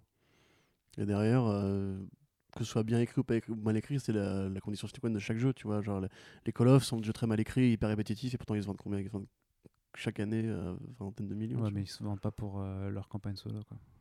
Ouais, c'est vrai. Bah, bah, je sais Ouais, pas, dans ce cas, peut-être que je ne comprends plus l'industrie alors, je ne sais pas. Eh oui. Eh oui. Donc euh, voilà, une annonce, euh, c'était une annonce assez brutale, hein, il, faut le, il faut le dire. Et brutale, euh, la Non, tu, brutalité... toi, tu as trouvé grand chose là, je pense. Hein Vas-y, vas- Ah vas-y, si, bah, tout ce qui, est, ce qui est brutal, c'est aussi un peu ce qui se passe dans les pages d'Heroes in Crisis numéro 1. Putain, c'est- il n'en peut c'est plus. nul. Mais Ah, non, c'est pas nul, c'est tout trouvé. Ça, c'est Ah putain, il est long ce podcast. la- Bon, la fluidité de la narration. alors Heroes in Crisis 1. Ouais, du coup, on vous fait un petit, un, un petit, King Clayman. un, un petit segment VO du coup. Alors, bien entendu, Ouais. Euh, spoiler alerte, voilà, donc euh, pendant 10 minutes, euh, si vous n'avez pas encore lu le numéro, que vous ne voulez Euh. pas savoir de quoi on va parler, Oui. eh bien vous pouvez euh, stopper ce podcast, sachant que euh, je vous dis Après, après. il se passe rien donc. euh, Voilà, non mais après, de toute façon, on vous parle de Birds of Prey et de la bite à Batman. Mais d'abord donc ce petit point euh, VO avec Heroes in Crisis, qui est donc la nouvelle crise de, de DC Comics. Crisis dans, le, dans le terme, Oui. bien entendu. Après, franchement, j'ai vu un dossier de Newsarama où ils arrivent à en lister 15. Et en fait, il y a même des histoires en deux Oui, parties euh, dans Zero Animal Man. Hour, donc, euh, euh, voilà. Crisis, Donc, euh, machin et compagnie, c'est toujours pareil. non, mais ça va au-delà de ça, c'est vraiment des, des, des trucs euh, vraiment tout petits. Donc, euh, Ah en, ouais en fait, le terme a été utilisé quand même vachement plus souvent que, que les 5-6 grandes crises qu'on connaît. Ok. Mais bon, du coup, là, clairement, on est plutôt dans la crise euh, existentielle slash euh, intimiste à la Identity Crisis, qui reste quand même l'un- un des récits les plus décriés de, de l'éditeur, notamment par sa noirceur. Ah bon? Euh, et le... Ah oui, c'est C'est hyper bien Identity Crisis. Hein? C'est hyper bien. ah, c'est pas la vie générale. hein. Ah bon? Ah, il y en a beaucoup qui détestent. Euh, Ouais. Ah, je te Ok. jure. Ouais, renseigne-toi un petit peu, tu verras que. Bah, je, non, les- moi, la les- vie des gens m'intéresse pas. Mais... C'est vrai. Les gens en général non plus. Et donc Tom King poursuit un petit peu, si tu veux, son, son travail sur, euh, sur le traumatisme, sur, euh, sur le mal-être Oui, euh, sur et sur, Miracle et sur- Batman. et sur la condition super-héroïque avec ce premier numéro qui nous présente Sanctuary. Alors Sanctuary, qu'est-ce que c'est? C'est un peu, si tu veux, c'est quelque chose qui nous avait euh, placé à plusieurs endroits dans, dans son run et qui avait été repris par d'autres auteurs. En gros, c'est une, euh, c'est un endroit où les super-héros vont pour se reposer et pour euh, faire avec leur, leur trauma dû au fait que bah, quand tu es un super-héros en fait, et que tu te bats, c'est vrai que nous en tant que lecteur on se dit ouais, c'est cool, il y a de la baston, mais en fait pour les personnages vraiment, si tu si essaies d'avoir un, un regard un petit peu réel sur la chose, un petit peu concret, en fait, c'est juste des mecs qui se tapent. Enfin, c'est c'est de la pure violence, quoi. Je, enfin, je sais pas si, si vous vous êtes déjà battu vraiment euh, avec des, des- des Oui, types. non, mais enfin, c'est pas forcément ça le propos. C'est pas. C'est plus métaphorique en fait. C'est que le mec, il, il a créé un, un hôpital psychiatrique, un centre de repos pour euh, les. C'est pas. Non, mais si, vois, mais c'est parce qu'il s'est vraiment- ils y vont, tu vois. Non, mais si, euh, c'est parce qu'il s'est vraiment posé la question. Mais en fait, euh, on regarde vraiment tous ces, toutes ces bastons dans les airs, dans les trucs. C'est déjà, il s'est dit, il s'est vraiment, il, il s'est vraiment posé la question. En fait, à la place des personnages, mais qu'est-ce que tu dois ressentir? Et c'est vraiment ça, le fait que tu sois euh, que tu sois soumis en fait à, à cette forme de d'hyper-violence qui a un affect forcément qui affecte forcément ta façon de voir les choses et qui oblige certains personnages particulièrement amochés en fait à vouloir juste euh, avoir quelqu'un à qui parler avoir euh, une façon de, de se ressourcer une façon de traiter du coup le, le PTSD tel tel euh, tel qu'il le, voilà, il- c'est il plus le ça, conçoit c'est- le traumatisme, le- le- la dépression au quotidien. Tu, quand tu vois le mec qui, qui rapetisse et qui grandit, tu vois, il te parle pas de violence, il te dit juste euh, j'ai un Non, mais- super mais pouvoir, chacun- je suis mais- bizarre. Tu non, vois. non, mais cha- non, non, c'est- le truc, c'est que chacun a son rapport à la chose, mais que c'est à cause de leurs actions vraiment Oui, qu'ils qu'ils- qu'ils- qu'ils en sont, qu'ils soient, qu'ils sont amenés. Si tu lis de toute façon le, le décès euh, récent, tu voyais très bien que euh, les derniers événements par rapport à The Flash, avec euh, ce qui s'est passé notamment dans Flash War pour, pour, euh, pour l'un des personnages et avec ce qui s'est passé dans Red Hood and the c'est clairement c'est c'est- c'est un, c'est un ensemble. Et euh, ce premier numéro s'ouvre en fait avec euh, vraiment une scène de, massacre, euh, littéralement, puisque Batman, Superman et Wonder Woman découvrent que à Sanctuary, quelqu'un est passé et a désingué à peu près tout le monde. Donc ça, c'est une des scènes d'ouverture de ce numéro. À côté, on voit Harley Quinn et Booster God qui échangent autour d'un café avant d'aller se bastonner et qui s'accusent mutuellement vers la fin d'être responsables de ce qui s'est passé à Sanctuary c'est très lourd, c'est une ambiance assez difficile. On sent un petit peu que Tom King en fait prend, prend une image en fait des tueries de masse euh, qui se passent régulièrement euh, aux États-Unis. En même temps, il y a un propos qui est ultra négatif sur le super-héros ou ramenant en fait à sa, à sa, condition en fait de, de personne bah, montre qu'elle est qu'elle reste impuissante face à certains événements et à la limite euh, où, où, il parle même en fait que le super super-héroïsme en fait c'est juste une histoire de vengeance. Enfin, c'est juste quelque chose d'assez de plus très très noble et que c'est pour ça en fait qu'il y a vraiment le Heroes in Crisis en fait c'est parce que c'est une crise par rapport à, leur fonction à leur fonction même puisque même le lieu où ils étaient censés pouvoir les sauver en fait devient devient un tombeau. Et, et c'est euh, noir en fait. C'est hyper euh, sombre mais pas dans, pas dans un pas dans, dans le grim and gritty en fait. C'est juste que c'est euh, ce, côté un, un, peu hyper réaliste par rapport à par rapport à ce qui nous est présenté. C'est plombant et met à vie que, euh, alors je sais pas si c'est Didio qui a dit en interview qu'il était absolument fan de Identity Crisis, donc justement peut-être qu'il voulait faire une sorte de, de, récit comme ça, parce que Identity Crisis, on parle quand même du, du viol de la femme de, de Rav Zipny, de euh, Batman qui se fait euh, brainwasher par ses collègues parce que il est euh, je me rappelle même plus la raison pourquoi. Euh, ah oui, à cause... non, non, si, pas... non, non, qui se fait brainwasher parce qu'ils ont brainwashed Dr. Light qui était, qui était le coupable, justement, où, où là, il, il, trouve que ses collègues sont allés trop loin, donc c'était vraiment euh, les, des, héros qui n'ont plus rien de héroïque, et là, c'est un petit peu près la même chose, pas forcément dans leurs actes, mais par rapport à leur incapacité à, avoir réussi à protéger ceux qui s'étaient jurés de protéger. Corentin, qu'as-tu pensé de ce numéro? Bah, écoute, sans, sans, envie, je je j'aime pas euh, Harley Quinn euh, en tant que personnage. J'aime pas non plus très, enfin pas non plus beaucoup Booster Gold. Du coup, les deux en tant que héros de cet arc, forcément, je n'étais pas super saucé. Je m'attendais vraiment à un truc plus euh, plus déconstruit, comme ce qu'il a fait sur Miracle, Mister Miracle, pardon, Miracleman, où tu sais pas trop vraiment où il va en venir. Là, justement, le fait que, comme tu dis, dès le premier numéro, on voit ces lignes se découper vers cette métaphore de la dépression, du centre de l'asile qui se fait attaquer, du coup, tu as un côté, on attaque une sorte d'édifice public euh, d'utilité de, euh, sociale, comme on aurait attaqué une école, tu vois. Donc ça, ça, rentre dans la catégorie de la métaphore euh, terroriste moderne, quoi.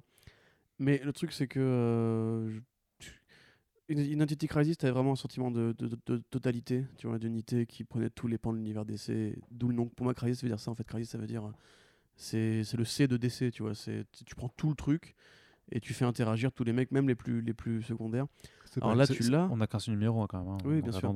Ouais, mais tu vois le côté, la, petite ferme perdue dans le Midwest, en fait. Et ça, j'adore. Ça, je m'attendais vraiment pas à ça du coup, comme représentation du sanctuaire. mais, mais ça, ça, a quelque chose d'ultra glauque aussi, un petit peu, cette vieille bâtisse mais oui, c'est dans, ça, dans, dans, le Kansas. En un fait, peu, tout, tout me paraît métaphorique, quoi. ça me paraît vraiment genre. Mais même la narration, tu vois, qui se coupe.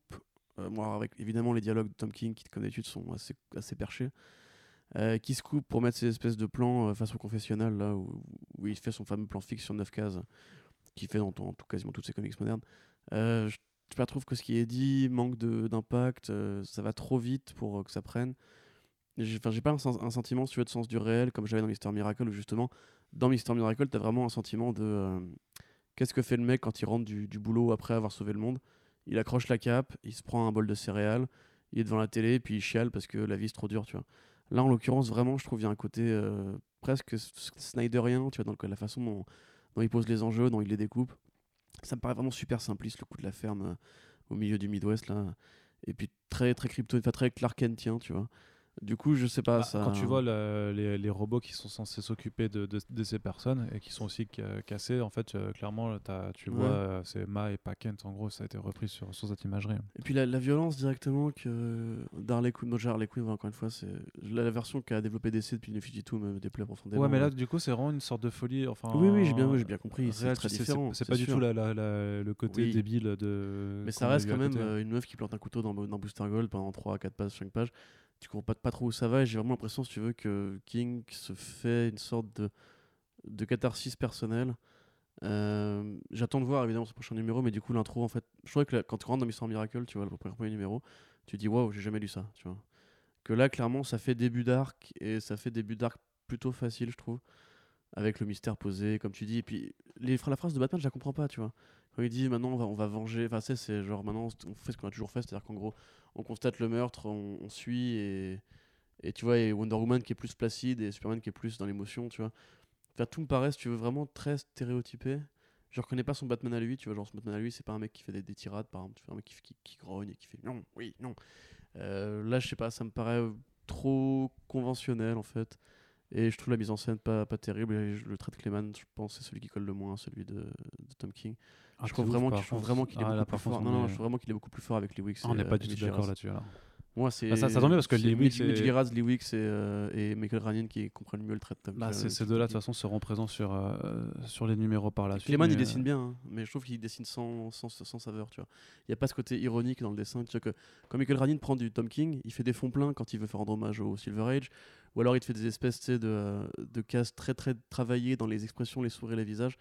Que là, Clément tente de le faire, mais il a un trait qui est quand même, tu vois, qui est plus propre du mainstream, on va dire euh, conventionnel. bah, c'est un peu plus conventionnel, par contre, ça reste. Ça reste Comme du euh, Fabok, tu vois, c'est- très beau, mais ça reste plus, plus classique. C'est moins, c'est moins musclé que du Fabok. Et le, meilleur pour comprendre King, ça reste euh, Mitch pour moi. Et j'ai très Oui, hâte oui, de voir quand il arrive, quand il arrive, parce que je pense qu'il va faire un truc beaucoup plus pointu en termes de d'esthétique.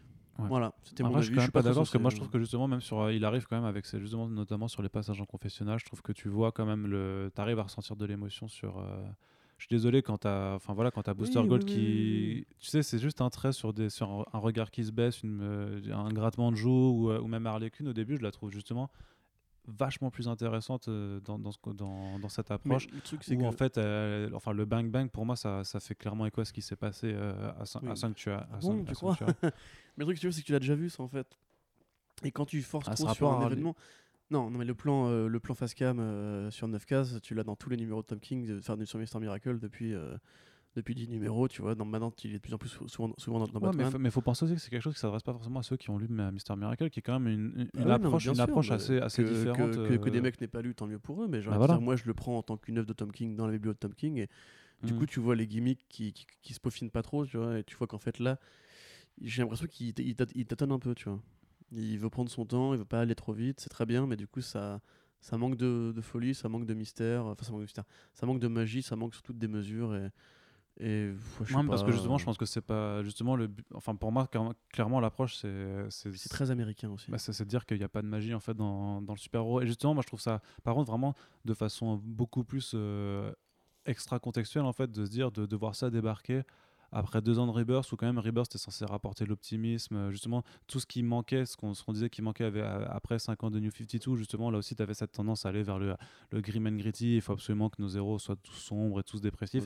Là, euh, hein? Non, rien du tout. nos héros pardon soient, soient tous sombres et dépressifs. Je trouve que tu as une forme un petit peu de retour à, ce, à, ce- à cette façon de dire regardez DC c'est ultra dark. Alors pour le coup je trouve que ça marche parce que par rapport à quoi ça fait écho et parce que Tom King je trouve écrit vachement bien quand même ce, genre de choses, je, je trouve que ça fonctionne. Par contre, euh, je suis d'accord que euh, Geoff Jones et Doomsday Clock, euh, il prend la race euh, son temps, mais est-ce qu'on avait vraiment besoin d'avoir un truc aussi lourd? Quoi, que, dans les publications d'essai, tu vois c'est, Moi je trouve Mais que je pense que c'est pas une question de besoin. Il a dit, euh, je vais voir Dan Didio. Bah, il, a, il a été voir Dan Didio tu sais, ce genre de commande. demander. En fait. Non, mais c'est je lui pense- qui non, l'a demandé. Si, si, si, si, euh, non, si, je te jure, j'ai une- j'ai j'ai fait le dossier, pépère. J'ai fait l'interview. Il a, il a été voir euh, Dan Didio pour lui dire J'aimerais refaire ce que j'ai fait sur Mister Miracle. Donne-moi deux, un- deux personnages, tu, tu les choisis, mais je fais une histoire et tu me fous la paix. Et euh, Dan Didio a fait OK, d'accord. Moi, je suis pas certain que, le, que le, ce qu'il a pitché, ça devait forcément devenir un truc comme ça. Tu vois. Moi, je pense parce que Ah, justement, je pense que je pense qu'il a, il a tout contrôlé l'éditorial maintenant. ça aurait pu être vachement plus quelque chose, euh, justement sur le concept de Sanctuary, sur qu'est-ce qui se passe quand les héros ont, ont besoin de Je traiter suis leur- pas leurs choses. persuadé. En tout cas, Mm. c'est pas comme ça qu'il le décrit. Hein. Relis son, son passage à la Sony au Comic Con, il dit euh, c'est mon histoire à moi. Je veux faire ce que j'ai voulu faire avec Mister Miracle, mais à l'échelle de tout l'univers DC. C'est-à-dire qu'en gros, je veux réinventionner la façon dont on, dont on voit le super héros. Et du coup, bah, c'est ce qu'il fait quelque part. Le truc, c'est que euh, comment dire Je pense pas que tu fait besoin de tuer autant de tu vois, ce que, personnages. ce que je voulais dire par rapport au fait que ça manque de magie, en fait, c'est que quand tu prends encore une fois Mister Miracle ou même Batman ou même tout ce qu'il a fait avant, euh, t'as toujours un côté genre méta, tu vois. T'as Batman qui se souvient différemment des origines de la Mhm, relation avec Catwoman, ouais. tu vois. Dans Mister Miracle, c'est chaque numéro est introduit par Stanley. T'as Stanley qui est dans l'histoire d'ailleurs, tu vois, qui appelle le, le gamin Jack parce qu'il dit Jack the King et compagnie, tu vois. T'as des ré- des références au vieux truc des New Gods, oui, oui c'est Stanley. Enfin, c'est le personnage qui raconte, c'est c'est Stanley mis en, en scène, tu vois. Ok. Et t'as un dégage entre, la- entre le narratif et le parler, t'as les couvertures Miracle dans le fond, tu vois. T'as un côté un peu taré qui a, qui a conscience que c'est du comics. Là, je trouve ça très, très, très, très premier degré en fait. Tu Mhm. vois, Ah, mais ça l'est. hein, ouais. Et c'est ça qui me fait chier, je trouve que la, la déprime premier degré en fait ne lui colle pas sur un sujet pareil. Ou alors c'est peut-être juste que les Clayman me bloquent, je sais pas, mais en tout cas, je trouvais vraiment pas ça euh, super encourageant. Après, à voir, hein, ça va être 9 numéros donc. euh, Donc tu n'es pas d'accord avec euh, mes, mes 4 étoiles? Non. Non. Non. Alors Je- que- mais je suis d'accord avec ton texte par contre. Mais, mais qu'aurais-tu mis alors comme, comme- Moi, j'aurais mis 3. 3. Voilà. Voilà. Donc je- je- je suis triste. Je suis désolé. Mais c'est pas grave, chacun son handicap. Ok. Allez, du coup, on arrête de déprimer et on va passer à quelque pas chose de... du François Pérus, ça? Si, bah Je suis aveugle, je suis désolé, monsieur. Chacun son handicap. on voit que tu as quand même les bonnes références, Ah ça me là fait là, oui.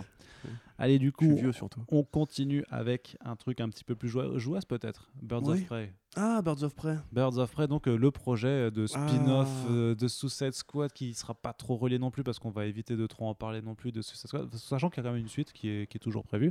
Bah, euh, non, oui, on sait En tout pas cas- si c'est la suite de Suicide Squad, puisque. Non, non, c'est un spin-off, c'est un spin-off oui. parce qu'on reprend donc la Harley Quinn incarnée par Margot Robbie et on y ajoute euh, Huntress, Black Canary, Cassandra Cain, René Montoya, a priori Black Mask également en super vilain. Et donc, même si on, en entendait parler de façon plutôt régulière, là, ça se concrétise va- vachement parce que une date annoncée donc pour février 2020. Deux choix d'actrices euh, qui viennent de tomber également. Donc il y a Marie-Elisabeth Winstead pour faire Huntress, Huntress. et Black Canary, c'est l'actrice. Journey, Colette, Colette, Smollett, Colette, Colette Smollett. Ouais, Eh, c'est c'est non en trois voilà. parties. Donc faut ça, c'est la arrêtent, mémoire de Corentin qui flanche. Vas-y, toi, dis-le. pouvez faire, mais moi j'ai pas écrit l'article. je crois que c'est vraiment que c'est Journey Smollett, euh, Co- Cobbett. En tout cas, voilà, les deux actrices principales qui ont été juste 10 trouvées. petites secondes. Voilà, Voilà. Journey Smollett Bell. Pourquoi Cornet Johnny Smollett Bell. Voilà. Voilà. Et donc, Corentin, est-ce que Oui. ça fait plaisir de voir ces noms qui commencent à s'aligner pour le film de Cathy Yann On fait le point polémique ou on dit juste notre avis? Alors, on va donner notre avis, puis on va envoyer un petit fion Ah à ceux qui euh, veulent encore Qui polémiquer. nous écoutent qui pas sont en plus, sûrement c'est dommage. les- voilà, qui nous écoutent pas, mais qui sont un petit peu les mêmes que seul. pour euh, défendre Brian Singer. Oui, c'est ça. Bah, en Coïncidence, je ne sais pas. Euh, la plupart d'ailleurs sont coïncidences des hommes et ils sont blancs, mais ils, ils supportent pas qu'on dise que ce sont Mais des nous hommes aussi, blancs, on est des hommes et on est blancs. Corentin. Mais oui, tout à fait. Donc en fait, ce sont juste des, des connards. Bref. Euh, oui, donc euh, le film avance, c'est bien. Euh, Cathy Anne, euh, bonne réal. Euh, je suis prise dans l'indé en plus. Du coup, c'est toujours bien d'avoir des petits mecs qui viennent de l'indé. Même si en fait, du coup, tu as un 50-50, est-ce qu'ils vont se faire castrer par le studio ou pas? Là, actuellement, la politique de DC, et on le voit sur Joker, euh, qu'on en parle pas cette semaine, je crois, mais on le voit sur Joker que quelque part, on sent qu'il y a un shift au niveau de la façon dont sont faits les films. Euh, moi, très clairement, le film euh, m'intéressait très peu il y a encore quelques semaines. C'est vrai que de voir un peu l'actualité bouillir au- autour, euh, le rated R qui, qui a été annoncé récemment. Et je crois pas qu'il a été confirmé. hein, mais, euh, Euh, si, Margot Robbie l'avait confirmé, il me semble. Non, elle, dit qu'elle qu'elle pousse un mort là-dessus, mais je crois pas que Warner l'ait l'ait Bon, officialisé. écoute, déjà, bah après, moi, je n'ai pas forcément du sang à chaque film, hein, euh, mais juste, voilà, si, si ça cherche plus qu'un côté poupie pour la famille à la con, tant mieux. Après, les actrices choisies, écoute, c'est pas compliqué, moi, j'a- j'adore Margaret Elizabeth Winstead.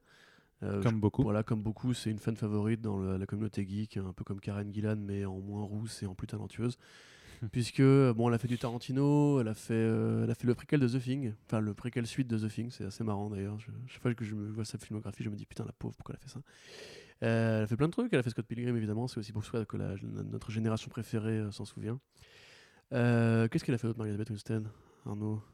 Plein d'autres trucs. Elle a fait Plein d'autres trucs. Elle a fait le euh, Cloverfield. euh, Cloverfield, ouais, 10 Cloverfield Lane de Dan Trachtenberg. Euh, du coup, ouais, plein de trucs euh, plutôt cool. Donc, effectivement, c'est une très bonne actrice, on est content. Pour Raymond Toya, on avait, René Montoya, pardon, on avait l'actrice qui jouait la femme, du, de, enfin, la femme de, Jo- de Jordan Belfort dans Loud Wall Street, qui était aussi celle qui jouait dans Inside Lewin Davis. Je n'ai pas me souvenir de son nom, je crois que c'est quelque chose en Suarez, c'est une actrice latino. Donc, déjà, c'est bien, ils prennent une actrice latino pour jouer René Montoya, ils prennent une actrice euh, blanche pour jouer Huntress, ils prennent une actrice noire pour jouer Black Canary. Euh, et en l'occurrence, Journey euh, Smollett Bell, du coup, c'est une actrice qui a beaucoup été vue dans les séries télé. Donc, notamment dans. alors, moi, je l'ai vue dans True Blood, mais c'est vrai qu'elle était pas dans les saisons qui étaient les plus, les plus mauvaises. Friday Night Lights, je crois que c'est la série sur les, les footballeurs américains. Parenthood, et elle jouera bientôt avec Jordan Peele dans Lovecraft Country. Donc, c'est plutôt de sur du bio, donc une actrice qui, a priori, qui monte bien. Euh, et puis du coup, bah, ça fera plaisir à, ceux qui n'aiment pas, puisqu'elle n'est pas tout à fait mat euh, de peau, enfin, elle est euh, ce qu'on appelle une black light skin, quoi. Euh, et puis du coup, j'ai envie de dire que l'ensemble, euh, la distribution me plaît bien, juste il manque une bad girl pour, euh, parce que ce serait complètement logique euh, d'avoir euh, d'avoir une bad girl dans ce film-là. Et en- il manque aussi un titre, parce qu'on rappelle quand même que le film au, dé- au départ s'appelait Gotham City Sirens, puis maintenant Birds of Prey, mais c'est pas vraiment le Alors, vrai ça n'a jamais titre. été, ouais, ça a Voilà. jamais été super clair parce qu'il me semble qu'on a quand même eu une époque où les deux projets euh, étaient en parallèle. C'est-à-dire qu'on on disait qu'il y avait un film Bad Girl et les Birds of Prey, à côté un film Gotham City Sirens avec Harley Quinn, et du coup, effectivement, les deux semblent s'être un petit peu soit mélangés, soit ça a toujours été un seul projet, mais c'était assez flou. hein. Ouais, tout à fait. Et du coup, bon, alors euh, Margot Robbie, effectivement, je viens de vérifier, qui disait Ça pas que c'était rated mais elle disait qu'elle va essayer de monter les ambitions Ouais. sur le- la violence et que le budget serait plus réduit. Ouais. Ce qui est sou- souvent un très bon signe pour ce genre de production. Ça veut dire qu'en gros, tu prends moins de risques, donc tu es moins concentré au niveau de la production, tu, mets- tu mets moins la main euh, sur tes artistes. Euh, c'est aussi ce qui passe avec Joker, hein, on va pas se mentir, c'est pour ça que le prochain nous excite, c'est que justement c'est pas une grosse production, c'est pas un blockbuster à la con, c'est un film qui peut être fait avec du coup plus de burn parce qu'il y a moins d'argent en jeu. Mm, mm. Et euh, sachant que ouais, voilà, du coup, Margot Robbie, Mary-Elizabeth Winstead. euh, maintenant, moi, j'attends de voir qui va jouer Black Mask. Ça va vraiment être déterminant pour moi parce que ça. Sachant le, que Black Mask, en tant City euh, tel fait, a euh, pas été officialisé, mais c'est toujours euh, le nom qui revient le plus souvent. Et de toute façon, Alors, c'est clairement assez un, logique. c'est un crime lord de, Voilà, Gotham. ce serait quoi, assez donc, euh, logique. Il a, il a un, un nom qui parle aux gens grâce aux jeux vidéo. Et euh, il a pas fait Gotham lui en plus. Ah si, si, il était dans C'est Gotham. vrai Si, si. Putain, c'est pas possible. Mais on va pas en reparler. j'allais dire qu'il était relativement intouché vu qu'il avait jamais été au cinéma. Ouais, ouais, mais il a été dans Gotham. Et puis voilà, c'est un, bon vilain, Black Mask. Il est pas forcément très recherché, mais c'est facile d'en faire un, un personnage puissant. Ah bah, avec un vrai acteur derrière, tu peux faire un peu sauter ce vilain Mais voilà, fait, psychopathe, euh, ce chef mafia psychopathe. Quel acteur euh. Tu vois, t'aurais pas une théorie, toi? Une théorie, non, non, il y a deux noms qui, ont, qui sont Ouais, sortis, c'est euh, Char- et, euh, Copley. Charlton Copley. Charlton Copley, je suis je suis pas du tout pour, mais euh, Non. Charlton Copley, donc c'est le mec qui joue dans, dans, dans District 9, euh, Hardcore Henry, etc. C'est un très bon acteur, comique, mais c'est pas forcément. Enfin, il, fait des, euh, il fait comme des rôles d'un peu de psychopathe, Oui, tu sais, oui, dans... oui, oui. euh, Elysium.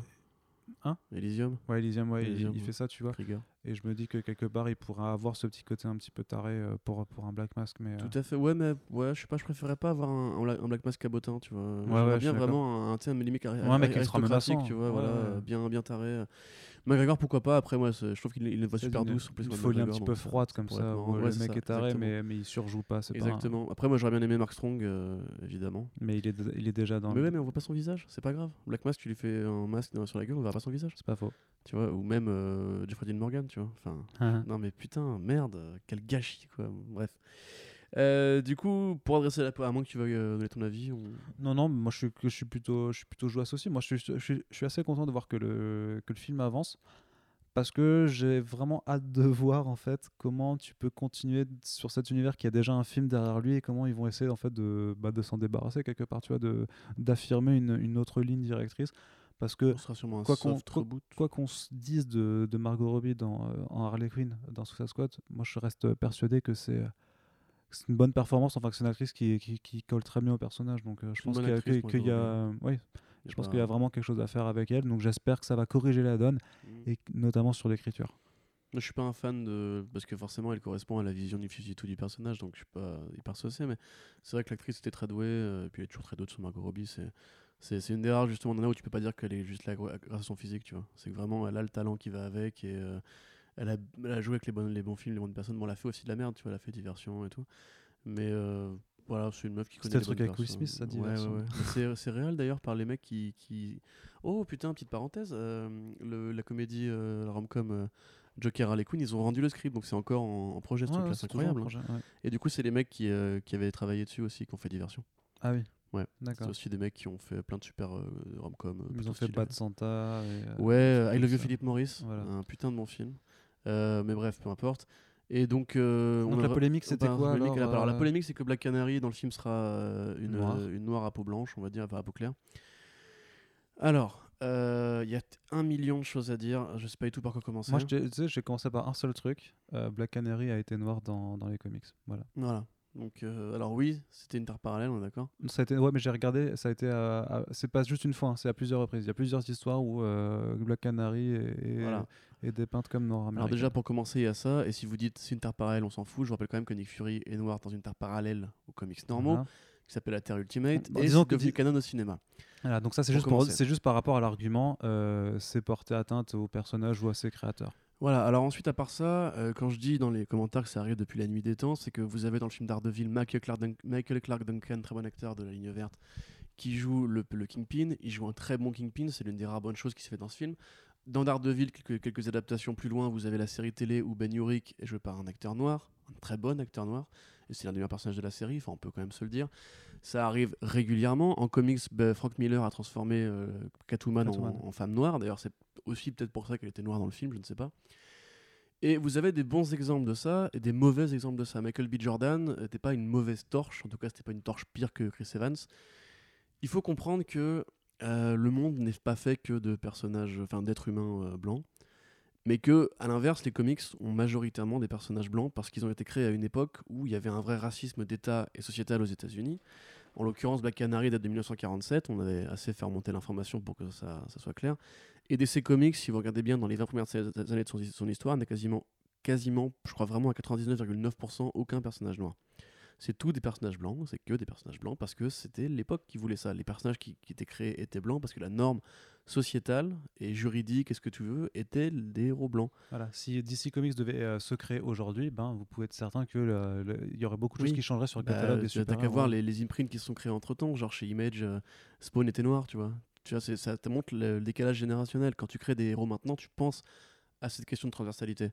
Le truc, c'est que justement, euh, qu'est-ce que tu fais dans ce cas? Est-ce que tu te dis que, comme les héros ont été créés à une époque où ils étaient tous blancs, et que, comme c'est les plus anciens, c'est les plus populaires, donc forcément, bah, tu adaptes que eux, parce que c'est eux que tout le monde veut voir.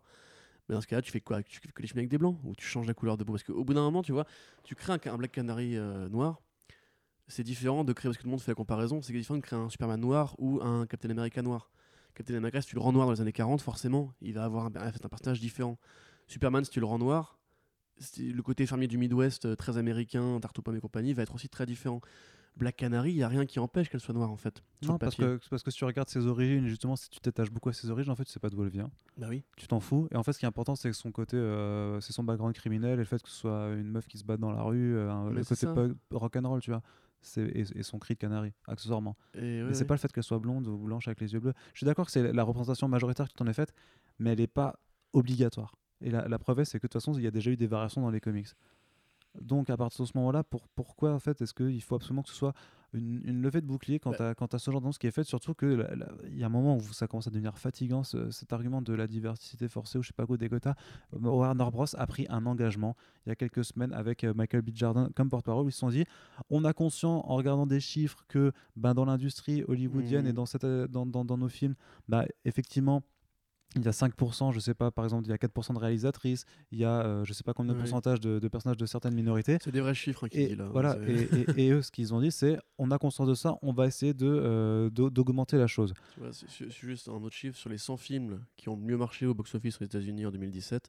T'en avais 43 où t'avais aucun personnage de femme noire. Ouais. Je dis pas qu'ils parlent ou de héros ou de héroïnes ou de figurants qui ont une réplique, t'en avais au- 43, 43, donc 43%, où t'en avais zéro. Voilà. Donc c'est Et- pas comme si on les imposait de force, mais, si, mais citez-moi vos exemples en fait. Tu vois, où, ils sont où votre diversité forcée? Vous pouvez me citer, allez, un exemple de second rôle peut-être, tous les trois films, Ouais. tous les quatre films, tous les cinq films. Chez Marvel Studios, mec, t'as as un héros noir principal qui a eu le droit à un film où il était le héros. Le reste, c'est des seconds rôles. Et quand on, en- quand on rend un personnage blanc-noir, ce qui chez Marvel a dû arriver assez peu souvent, à part Nick Fury, euh, tout le monde gueule comme si c'était un truc scandalant, mais scandalisant. Mais attendez, Non, et puis par rapport juste à, Warner, du coup, c'est que, en fait, c'est c'est pas qu'une question de, de quota, parce qu'en en fait, ils se sont engagés Oui, avec un ça. rapport chiffré à l'appui, donc de toute façon, voilà. oui, alors, C'est- ils vont tout dans l'engagement. général. Et il y, a- un moment où en fait il va falloir vous poser la question où à, à quel moment en fait ça devient un problème puisque de toute façon c'est une déclaration d'intention donc c'est pas c'est pas justement pour faire de, de- de- un- surfer sur une vague parce qu'en fait ce que ça veut dire là cet engagement qu'ils ont pris c'est à dire qu'ils vont continuer l'année prochaine et l'année d'après et Bah oui. encore après euh, et, et a priori jusqu'à ce que ça enfin ça ça devrait pas s'arrêter même quand ce sera devenu la norme parce qu'au final le, le but c'est quand même qu'il y ait une sorte euh, de, de norme qui soit où en fait ben, il y aura effectivement des, personnes de toutes les minorités représentées euh, de façon on va dire proportionnelle à ce que- ce qu'elles sont dans la société américaine, parce qu'on est quand même dans une culture de masse qui parle du principe que c'est des- qu'elle est faite dans une, dans une société pardon, américaine qui n'est pas constituée à 100% de mecs et de Ouais, blancs. ouais. Donc ça, c'est aussi quelque chose qu'il faut comprendre parce qu'on nous dit toujours euh, oui, mais alors euh, pour, oui parce qu'en Afrique, euh, ben ils forcent pas d'avoir des blancs dans dans, c'est dans, leur film. alors c'est débile, oui, on est d'accord, mais je- il me semble qu'en en Afrique, euh, dans les pays vraiment euh, africains, bah il y a pas population blanche. il n'y a pas est- 13% de, est de blancs dans, enfin, dans oui, tous les pays sûr. africains, tu vois. Donc c'est enfin et puis c'est un, c'est un exemple un petit peu enfin je, je Non, mais en fait, ils, ils transportent toujours le problème ailleurs pour essayer de justifier un Oui, truc qui n'est pas justifiable. En pareil, quand vous dites ouais mais alors Black Panther il doit être joué, il doit être joué par un chinois, ça n'a aucun sens en c'est fait de débile. dire ça. c'est- Les- En plus, c'est chaque fois, c'est toujours les mêmes personnes qui font les mêmes personnes. C'est toujours les mêmes vannes en fait. C'est ah, bah, j'attends vraiment le jour où machin, Mulan sera joué par une actrice noire ou. euh, Mais les gars, juste, ça vous fait marrer vraiment Vous trouvez ça drôle le racisme sociétal? Enfin, c'est juste, c'est juste ça en fait. Parce que si vous regardez l'histoire du, cinéma, je m'énerve un peu là, excusez-moi, mais regardez les, les 10 commandements euh, de Cécile B2000. Vous avez deux noirs dans le film sur 3h40 et 200 personnages. Alors c'est un film qui se passe en Afrique, tu vois. Il n'y a aucun acteur arabe qui joue un personnage arabe. C'est des Égyptiens, des, des Hébreux et compagnie. Parce que c'est ça l'histoire du cinéma. L'histoire du cinéma a été, enfin, hollywoodienne a été écrite par des blancs. On a, créé, on, a on a créé les quotas parce que justement, plutôt que de se remettre au talent, comme tout le monde dit, euh, ce qui compte c'est le talent, etc. Mais Oui, il y avait un vrai, il y avait un vrai racisme à l'embauche à une époque. Si tu étais un acteur noir, tu ne pouvais pas être la star d'un film. C'est venu très tardivement avec la, la, la, la Black Exploitation et compagnie. C'est les noirs eux-mêmes qui ont dû faire leur, leur propre film parce qu'on les interdisait d'être les stars de qu'étaient les, les Stone et compagnie, les Burt Lancaster et compagnie. Et tu remarqueras qu'en plus que c'est marrant parce que souvent on nous dit ouais mais ce qui est important c'est le talent mais qu'en concernant ce- cette histoire-là Mais oui, personne ne nous a ça. invoqué le fait que, euh, que l'actrice soit soit Puis si c'est si vois. vraiment genre, ok, si, si le talent c'est hyper important, tout le monde est d'accord, Michael B. Jordan c'est un grand acteur, mais dans ce cas-là, faites-le jouer Superman. Voilà. Mm. Et tu, tu verras que si ça arrive, tous les mecs qui disent qu'ils compte c'est le talent, ils vont être là en mode genre, non, il est blanc Superman, tu vois. C'est toujours pareil, c'est- ça marche dans un sens, c'est pas dans l'autre. Alors que Superman il est alien techniquement il pourra avoir la peur de propriété enfin, et puis peu importe, à la limite, il est terre parallèle ou Superman il est noir, c'est pas gravissime quoi. Et puis c'est bon, on en a déjà eu combien de Superman blancs à l'écran? On, en- est au troisième, plus les séries télé. Euh, bref, peu importe, à la limite, c'est pas la question. Effectivement, Superman est noir, ça va changer l'histoire du personnage, mais là en l'occurrence, en fait, quand les gens, si tu veux, évidemment, ils vont toujours pareil, ne dire qu'ils sont pas racistes et que si tu veux, c'est genre ils ont un très bon ami qui est noir, c'est une question- de respect des auteurs. Par contre, tu vois, le respect des auteurs, quand tu vois dans, les origines de Black Canary, dans Green Arrow, qui sont une putain de trahison, personne ne va gueuler contre. Les gens, ils vont juste dire c'est de la merde. Quand tu vois Black Panther, qui, a- qui est plein de manquements aux comics, Iron Man, l'origine, enfin, il y a plein de trucs qui manquent, plein de trucs qui changent. Le respect dans les adaptations n'existe pas. C'est toujours transformé. Prenez Suicide Squad, euh, Deadshot, la trahison, c'est pas qu'il est noir. Trahison, c'est qu'il a rien à voir avec le, le personnage en comics, tu vois. Mais tout le monde s'arrête à ça, en fait. C'est genre, je respecte les auteurs et je ne veux pas qu'on trahisse les, les- les origines comics des personnages seulement quand il est question de couleur de peau. Après, quand je vais voir Thor Ragnarok, Thor Ragnarok avec mes potes, Bon, il y en a qui, même qui ont Ragnarok, râlé, c'est hein. Ragnarok, c'est une trahison totale de l'esprit de Thor. Et ça reste un bon film. Donc euh, déjà, c'est pas du tout euh, incompatible de faire les deux. On peut avoir un très bon film qui ne respecte pas les comics. C'est même l'histoire entière de l'adaptation depuis la nuit des temps. Mais en plus, où est votre prétendu respect quand on vous parle de ça? C'est les mêmes personnes après qui vont dire que Dick Grayson qui dit fuck Batman, c'est pas grave, c'est une nouvelle vision, c'est intéressant. Mais une nouvelle vision, ça s'applique aussi à ça, bordel de merde. Et euh, je suis désolé, mais Black Canary, il n'y a rien qui dit dans son historique. Comme tu dis, on ne sait rien quasiment sur elle. À part qu'en général, elle est amoureuse de Green Arrow, c'est une grande gueule, elle botte des culs et elle a un moto, quoi. Voilà. Derrière, euh, elle peut être noire, elle peut être asiatique. on Oui, mais fout. bon, c'est parce qu'il y a Black dans le nom, alors ils veulent surfer sur oui, Black bon, c'est vrai que là, ils ont été un euh, peu cons, parce que quelque part, t'avais, t'avais Huntress qui est devenu noir sous Tom... et pareil, encore ah, une ça, fois, en hein, plus, c'était euh, sous Tom King, coup, tu ouais. vois, Huntress est devenu noir. Je pense euh, que ça aurait été quand même plus malin par rapport à ce genre d'argumentaire. Oui, c'est Ça. sûr, c'est sûr. Mais après, ils voulaient caster Marie-Elizabeth Winstead, et comme ils pouvaient pas la caster pour Black Canary, je pense que, tu vois... Pourquoi ils auraient pas pu? Parce que si tu l'as fait en blanche, il faut la faire en blonde. Enfin, Ah, j'imagine, Une perruque, ça se porte, mon gars. Oui, c'est vrai, tout à fait, tu as raison. pas, Bref, hein, du problème, coup, voilà, bon. entre, entre ça, Brian Singer et tous les débats à la con, et c'est toujours les mêmes commentaires qu'on reçoit, des gens qui se, qui, se pensent super edgy, super malins, de faire la petite blague, genre euh, Ah, moi j'ai vraiment hâte que Batman ce soit un unijambiste, euh, non-binaire, etc. Les gars, enfin, retournez sucer la bite du Raptor dissident et foutez-nous la paix, s'il vous plaît. Le- les comics parlent de, de différence depuis toujours. Vous avez des sketchs de Superman qui, qui fait la morale aux enfants euh, sur le racisme des- dans les années 40 déjà. Vous avez un mec du Ku Klux, qui a combattu le, Ku Klux Klan qui servait Superman comme image pour combattre le Ku Klux Klan en radio, tu vois. Juste, la société américaine évolue, les comics sont un reflet de, cette société. C'est pour ça que maintenant Tom King fait des trucs qui parlent de terrorisme et compagnie. Et ça change aussi au niveau des couleurs de peau. Oui, c'est comme ça. Et c'est pas grave et c'est pas sale. Alors à la limite, euh, posez-vous la question de pourquoi ça vous dérange, parce qu'en fait sur le papier, pourquoi ça vous dérange? Que, que finalement, si le film il est bon, si l'actrice elle est bonne, si tu vois, pourquoi tout le monde il faudrait toujours que ça, ça, ça met un truc nouveau, tu vois, c'est pareil, c'est un argument, ça c'est genre, moi je veux que ça serve à, à- à quelque chose de changer la couleur de peau. Pas forcément, enfin, je veux dire, euh, à quoi ça sert que Iron Man soit hétéro, tu vois, pourquoi est-ce que. je- T'as rien à justifier avec ça, tu vois, enfin, c'est. Et puis aussi, et t'as aussi le dernier argument aussi, c'est de dire, mais dans ce cas, faut créer des nouveaux personnages. Mais tu Plutôt- peux pas, c'est des de faire un- adaptations. Tu vas pas créer un nouveau personnage dans une adaptation. Imagine, tu fais une adaptation de Birds of Prey, tu non, mets. mais euh, genre tu le crées tu d'abord mets, sur euh, papier, puis après tu le fais Oui, euh, non, mais attends, et après tu l'amènes les sur deux secondes. À Gotham City, il n'y a, pas de héros noir. À Gotham City, t'as Batwing. euh, Qui est un personnage assez récent quand même. Oui, en plus, oui. Et puis t'as qui d'autre Euh, Duke Thomas. Et c'est pareil, des trucs récent très récents. Les autres, prenez tous les vilains de Batman, la plupart sont pas noirs. À part euh, éventuellement Killer Croc des fois dans les terres parallèles, pareil d'ailleurs, encore une fois, personnage qui a changé de couleur de peau, enfin qui a, même de, qui a, pris, qui a pris une couleur de peau. Harley Quinn, Catwoman, euh, Poison Ivy, euh, Livewire, tous les personnages là ils sont blancs, donc au bout d'un moment, si tu fais un film sur Gotham qui soit pas un film où il y a que des blancs, bah, pour donner une image du monde qui n'est pas qu'un monde de blancs, bah, tu es obligé de changer de couleur de peau.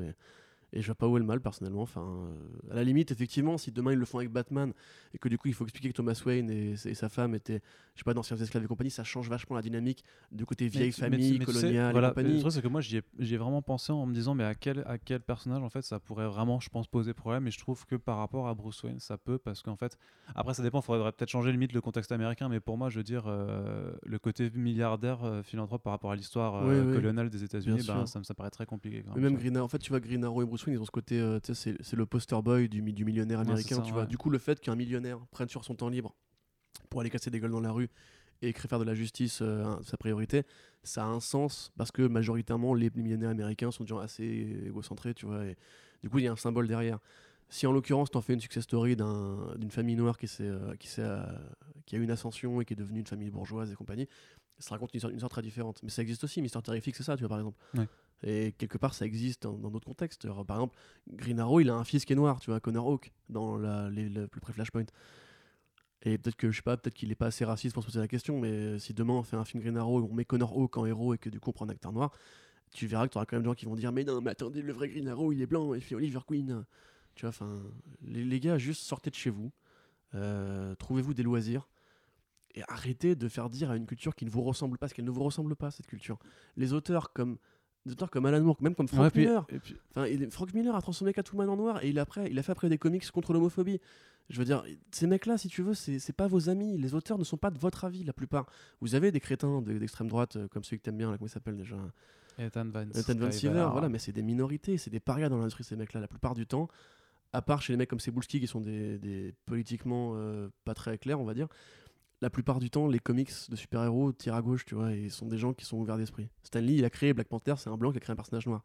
Il s'est pas dit, euh, mais à quoi ça sert de créer un personnage noir? Il a créé Mais un si, il l'a fait pour des quotas pour pouvoir attirer les lecteurs. Voilà, euh, et puis la question, genre, est-ce que c'est fait, pour l'argent? Mais c'est toujours fait pour l'argent quelque Tout part. est fait pour les studios sont faits pour l'argent, tu vois. Enfin, quand, dire, le- quand crée Black Panther, c'est parce que justement, il y a les, les mouvements des droits civiques et un public noir qui réclame euh, des héros noirs. Du coup, il leur donne, c'est normal, ils le réclament.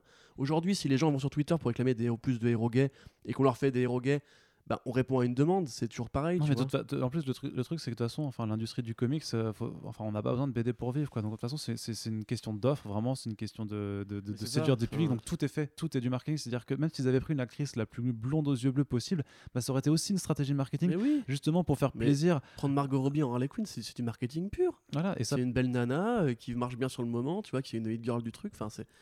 tout, et- tout, et- tout, voilà. tout. Quel quel que soit, il n'y a, pas une décision qui est plus marketing que d'autres. Et ce qu'il faut comprendre aussi, c'est que par, en, en allant choisir aussi des personnes de minorité, justement, ça va parler à, à- à d'autres personnes en fait que, que, Bah que, que nous. En fait, ça. tu vois, je, puis- parle, je parle même nous parce que nous, on est voilà, on est euh, white male, euh, hétéro, genre ce que tu veux. Ouais, ouais. Faut toi t'es bi, mais. c'est pas la question. Et du coup, ça, en fait, c'est- clairement un, choix. C'est un, choix qui n'est pas pas, pas, pas pour nous en fait. Mais- et, mais- et en fait, ça va faire plaisir à d'autres personnes. mais, Il faut, mais il faut déjà, penser à mais, ces mais en plus, si, si tu penses au parce que qu'est-ce que tu fais si tu veux pas être hypocrite?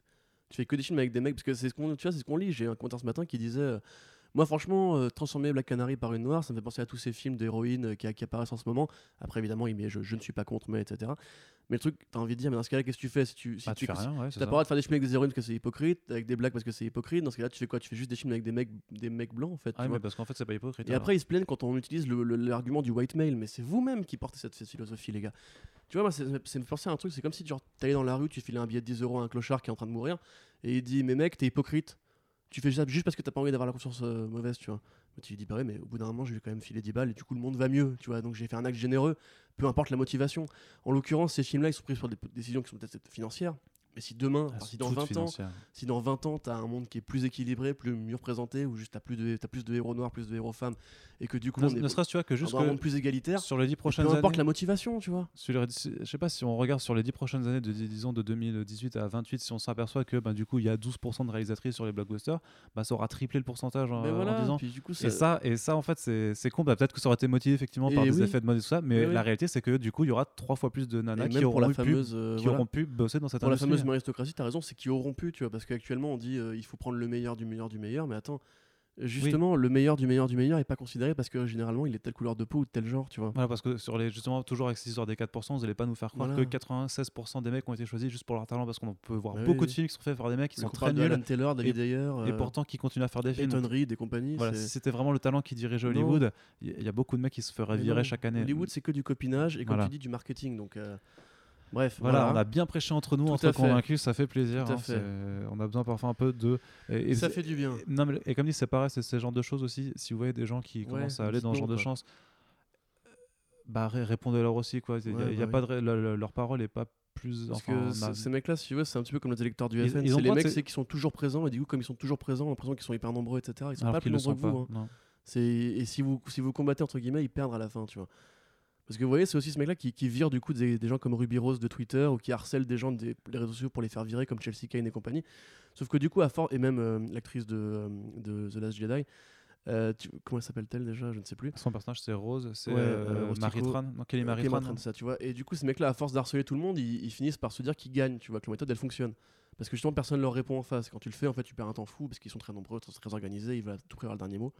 Et quand tu vas devoir les Et batailles surtout, t'emmener sur les- des les- terrains les- qui ont rien à Voilà, voir. c'est l'espèce de joute rhétorique que nous on fait dans les commentaires, c'est une perte de temps qui est monstrueuse et à la fin on est souvent, on est souvent dégoûté avec Arnaud parce qu'on se rend compte que si tu veux, on avance des vrais arguments sur la table mais que les mecs se retranchent dans la posture ou dans l'attaque personnelle ou dans l'agression, dans le cliché. T'as les mecs qui te, qui te parlent de non-binaire et de nazis, tu vois. Oui, c'est vrai, vrai qu'il y a eu quand même Quel ce- putain ce- de rapport, bordel. ce passage c'est assez fabuleux où je dis euh, la, la culture pop c'est quand même c'est populaire donc c'est pour tout le monde en fait ça s'adresse pas que juste à en fait je voulais dire que ça s'adresse vraiment à toute la population et donc pas que à des mecs blancs en gros euh, c'était c'était un peu ça l'argument et il me répond ouais donc tu veux dire qu'en fait qu'il faut aussi faire en grosso modo il me dit c'est à dire que tu considères qu'il faut aussi faire des films pour euh, pour les Ouais, pour les pour les pédophiles et, pour les et pour les nazis et Voilà.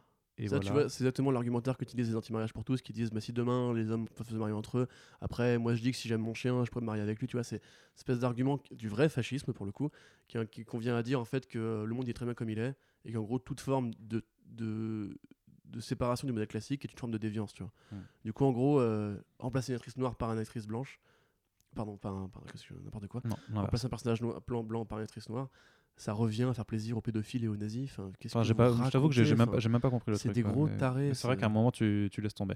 Enfin bon, Mais du coup, combattez euh, si vous avez le temps de le faire ou la motivation, parce que ce serait quand même malheureux qu'Internet devienne un repère pour ces connards-là. Quoi. surtout quand on parle de pop culture. Quoi. Voilà. Si- Je pense que euh, Un jour, on parlera vraiment de ce sujet-là si on a le temps. ou- Ouais, on, mais on- va, on va. mais en- actuellement, il y a en vraiment des, euh, gros remous dans la Star Comics en particulier. Mais je pense que et, putain. ça, devient relou. Quoi. Tu sais, Jack, Kirby qui a combattu les nazis en Lorraine, euh, qui a vu tout son bataillon Enfin, crever, s'il voyait ce que certaines personnes faisaient de, la ça, pop culture actuellement, je pense qu'il devient, il deviendrait fou. Tu sais hein, qu'à une époque, justement, il y avait le- la séduction des innocents de Vertam qui avait imposé une charte comme ça, genre du coup, les femmes n'ont pas le droit à temps de pouvoir. C'est pour ça dire que les comics ont eu beaucoup moins de femmes noires et de. de Oui, il fallait noirs, pas. Il y avait plein de trucs qu'il fallait Même pas représenter. L'homosexualité était rendue interdite par le Comics Ouais. Code, tu vois. C'est pour ça que le comics a progressé très lentement. Et en gros, ce que refont maintenant les mecs comme le Comics Gate et compagnie, c'est refaire cette espèce de charte de censure euh, qui, a fait, qui a fait que le média a stagné pendant des décennies. Alors que justement, on a une ère où tout s'ouvre, le cinéma s'ouvre et compagnie. Et tu as toujours cette espèce de résistance des gens qui sont du mauvais côté de l'histoire qui, qui disent non, moi je connais ça comme ça et je veux pas que ça évolue parce que ça évolue, c'est mal et compagnie. Mais les gars, enfin, ça ne vous appartient pas. Et les comics prônent la tolérance en personne, général, ça, tu ouais. vois. enfin, Ça n'appartient à personne. et Pas même à nous. euh, voilà. Oui, pas même à nous, non, bien sûr. Et du coup, on va Voilà, terminer long, sur quelque hein, chose petit excusez-nous peu. si, Ouais, c'est euh, vrai. voilà. Voilà, Comics Block, Social Justice Warriors. Tout à fait. euh, avéré. Ah oui, bah, de toute façon, bobo gauchiste aussi. Tout ce que tu veux. Et du coup. Les magos tolérants non binaires, tout ce que tu veux. Voilà. Et du coup, on va terminer avec quelque chose d'un petit peu plus joyeux. Oui. Ce que j'appelle la bite à Batman. Alors, petit jingle, la bite à Batman, La bite à Batman. la bite à Batman, La bite à Batman. la bite à Batman, la bite à Batman, la bite à Batman. Voilà. Euh, si on faisait une chronique hebdomadaire, euh, la bite C'est à le Batman. zizi de Batman. Bref, forcément, on en reste quand même des grands gamins, donc forcément, quand on parle de Oh Kikun, ça non. nous fait marrer. Il y, a- aussi un truc sérieux Sauf qu'en fait, le sujet est pas si marrant que ça. Bah oui. Alors, en fait, ce qui s'est passé, c'est que la semaine dernière, ah, il y a Batman Damned numéro 1 de euh, Brian Azzarello et Liber Mero qui est sorti. Ça ferait un très bon épisode, euh, épisode de, de, de Pipoudou. C'est genre sur la censure de la bite de Batman, tu vois. Bah alors, qu'est-ce qui s'est passé euh, la semaine dernière? Alors en fait, il y a un numéro... je lisais mon comics Batman et ah La zigounette Il y a une zigounette dans le comics Ah, faut savoir que bon, euh, le, le Batman Damned, en fait, elle fait partie d'un label qui s'appelle le DC Black Label. Et le but, tu vois, c'est de proposer du contenu pour adultes. Alors, ce qu'ils ont fait dans le premier numéro, c'est qu'ils ont montré la bite à Batman. C'est horrible à écouter, je suis sûr. Désolé si je vous ai- très long, c'est très Désolé long. si je ça, vous ai cassé les oreilles. Donc oui, effectivement, le but c'était de présenter le DC Black Label, donc une nouvelle imprint euh, pour lecteurs adultes hein, avec le petit M pour Mature. Qu'est-ce que ça veut dire aux États-Unis? M pour Mature, ça veut dire que ça ne se vend pas aux euh, jeunes de moins de 17 ans. 17, 17 ans, ouais. Autant pour moi. Donc c'est voilà, c'est parce qu'il y a une tonalité plus dure, des approches plus euh, plus sombres pour les personnages et tout ça, des histoires aussi euh, vraiment euh, vraiment pour adultes, voilà, quoi, c'est avec ça, des enfin, thématiques adultes. Et ça. ce qui se passe, c'est qu'il y a une On se scène. compromet plus au grand public. Voilà, il y a une scène dans ce numéro dessinée par Liber Mero qui est assez fantastique sur l'ensemble du numéro, hein, euh, pas seulement sur cette scène, où en fait, euh, suite à euh, une journée très fatigante et quelques hallucinations, se dessape dans sa Batcave et donc, effectivement, entre les ombres, on arrive à discerner de façon explicite Très explicite. son pénis. Tout à fait. Et donc, ce, qui est, ce qui est assez amusant, La bite voilà, ce qui est assez Désolé.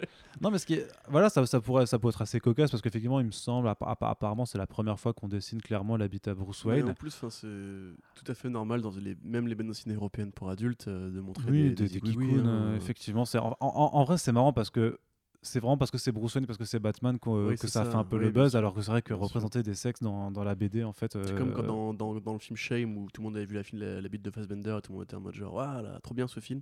Juste parce que les gens ont vu la bite de Fassbender, tu vois. Du Ouais. coup, ça aurait été la bite de quelqu'un d'autre et ça serait foutu. mais- Après, ça désacralise un petit peu le, le- le côté. euh, Ouais, moi j'aime bien. J'ai- Je, trouve ça bien de le ramener à un statut d'homme comme ça. Ouais. Non, mais parce que Intellectualité, ouais, Corentin, bien sûr, parce que bonjour. parce que c'est ce qu'il est. Mais ce qui était euh, donc du, fait, euh, la version numérique par contre était floutée euh, en noir, ce qu'on peut peut-être comprendre par rapport à une plus grosse accessibilité, peut-être un, plus, Non, un contrôle plus difficile sur Comixology plutôt du tu vois de la chose en fait. Enfin, Même si tu sais, techniquement, si, ça- un ça gamin veut reste- trouver du porno avec Batman, euh, il tape. euh, Ouais. vous, vous- vous savez quoi taper, on va dire. Voilà. Mais t'as un truc qui apparaît qui dit attention, si vous avez moins de 18 ans, n'accédez pas au site. Et tu fais accéder au site comme un connard parce que t'as t'as 16 Voilà. ans mais t'as te branler, voilà quoi. Arr- Arrêtez Donc, deux secondes. ça aurait pu euh, rester donc euh, ça aurait pu donc rester une, une anecdote juste cocasse pour alimenter quelques sites à la BuzzFeed et Combini pour faire on a vu la bite à Batman trop marrant. Alors pourquoi nous on a décidé d'en parler Quoi? J'aime bien ton, ton imitation de Combini BuzzFeed. Non mais du coup pourquoi nous on Vous a n'allez quand pas en revenir Ouais, Il a c'est une très grosse bite, Batman C'est ça.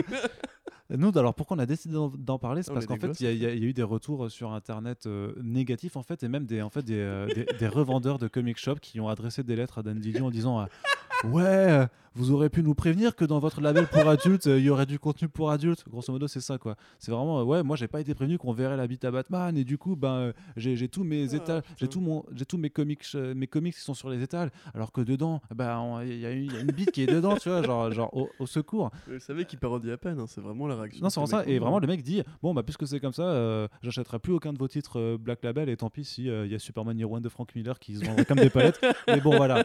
Donc, c'était la lettre, je pense. de merde. c'est clair. Non, mais tu sais, Alors, je vais pas acheter un truc qui risque de mieux se vendre cette année. ça. Moi, je vais faire faillite. J'en ai rien à foutre. Moi, je resterai. Non, mais c'est- con parce que je pense que le mec, du coup, va vraiment devoir fermer. C'est dingue, Il va dingue, vraiment fermer.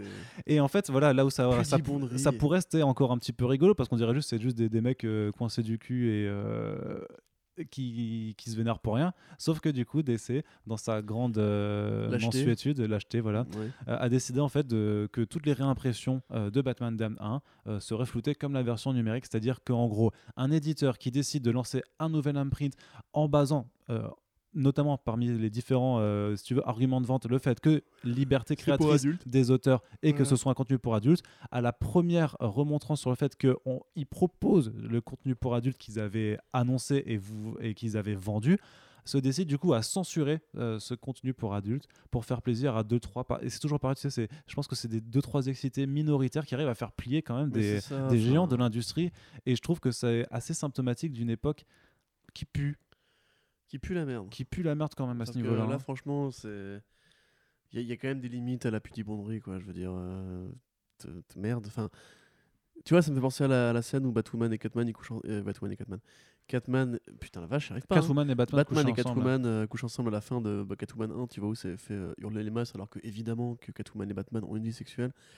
Euh, sur Terre, les gars. Et d'ailleurs, t'as vu maintenant qu'aujourd'hui, on peut très bien faire coucher ensemble euh, Batman et Catwoman. Et en, gros, il fallait juste péter ce, truc-là. En l'occurrence, j'ai envie de dire que euh, une bite, Euh, après 18 ans, il est possible que la plupart des gens sur Terre en aient vu une. Tu vois, que ce soit des hommes parce qu'ils en ont un attaché au bout du corps ou, ou des femmes parce qu'elles ont.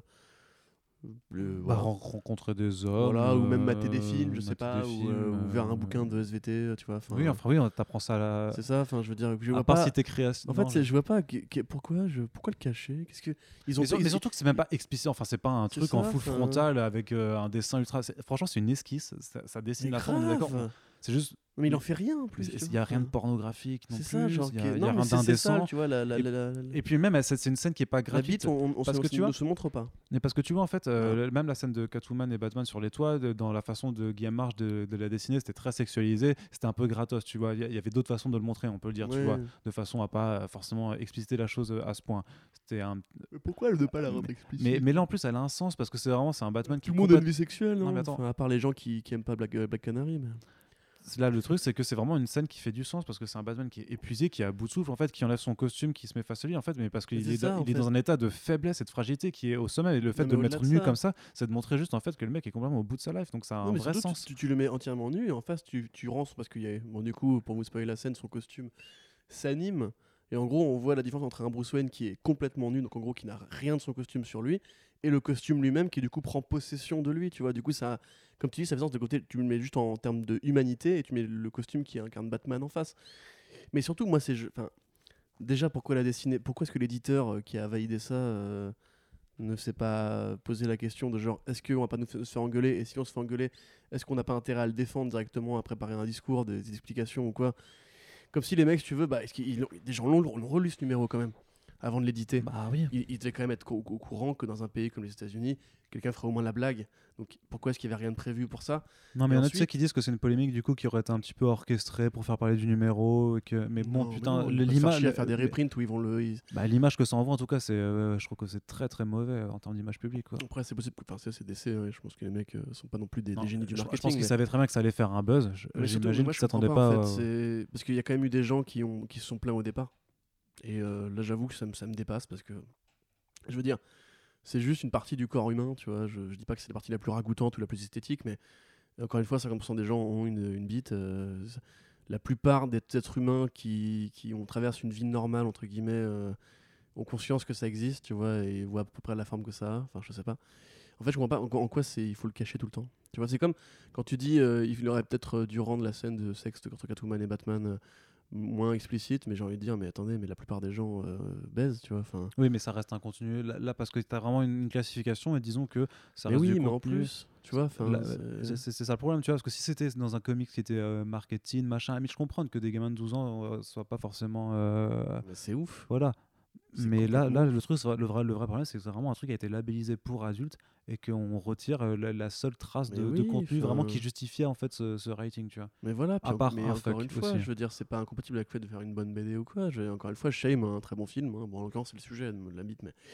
Ou tu vois, dans, dans Gone Girl, à un moment donné, t'as Ben Affleck qui se tourne et on voit un peu sa zigounette, tu vois. Enfin, je veux dire, c'est pas un film porno pour autant. euh, je comprends pas vraiment, Ouais. ça, ça, ça Non, me dépasse c'est de la compréhension, mais c'est vraiment une, complètement. une C'est pas un mentalité comics pour enfants, tu euh, vois. Enfin, ouais. Du coup, il faut vraiment, genre, sous aucune forme d'art, t'as le droit de montrer euh, l'appendice sexuel d'un mec. Alors que les femmes, par contre, tu peux, euh, quand tu veux. hein. Mais d'ailleurs, ça m'a pensé justement à, à l'affaire de White Knight aussi, on en avait parlé un peu en off, euh, où euh, Ouais, c'était une, pareil ça. une pauvre case où on voit les remplis de, de Harley Quinn. Alors, faut comprendre en plus que le style de Sean Murphy, c'est pas un mec qui va te faire une poitrine voluptueuse ou euh, voilà, c'est il aime bien les personnages filiformes. Du coup, voilà, on voit juste deux ronds dessinés sur une poitrine normale, quoi, on va dire. Et ça a été censuré euh, pour après le remettre en version non censurée derrière, mais tu auras juste cette case-là qui va changer. Enfin, c'est Sauf que finalement, il le fait pas. une connerie. Il, Et a- c'est- il avait dit, il avait dit que pour le black, euh, vu que euh, White Knight c'était pas en black label à la base, il avait dit pour le TPB de, de, de, de White Knight, Mhm. ce sera une édition où du coup on verra effectivement ces deux cases où tu vois un téton par rapport à l'autre où c'est masqué par des bulles. Et en fait non, et, et peut-être que limite ça c'était annonciateur en fait du fait que euh, malgré leur euh, Ouais, malgré veux, ouais, leur que volonté, du coup, le fait qu'il est, qu'il est euh, rétropédalé, ça veut dire qu'en fait, le Black Label va vraiment. bah, en fait euh, ils vont quand même se re- rester re- se limiter sur la question Mais de la sexualité de leur personnage. que hein. C'est vraiment un sujet qui serait intéressant, particulièrement sur Batman. Bon, en l'occurrence, c'est pas le cas, c'est un détail, comme on l'a dit depuis tout à l'heure, mais. euh, tu vois, dans Killing Joke, euh, c'est c'est- c'est sous- enfin, c'est laissé à l'appréciation du lecteur si euh, le Joker a oui ou non violé Batgirl. Moi, je pense que oui. Euh, et d'ailleurs, il y a une case, pareil, qui avait été censurée où on voyait la poitrine de Batgirl, tu vois. Ouais. qui était du coup beaucoup plus explicite. Parce que DC n'aime pas l'idée que ces personnages aient une vie sexuelle, mais pourtant ils font des gosses et ils se marient, etc. Bon, voilà.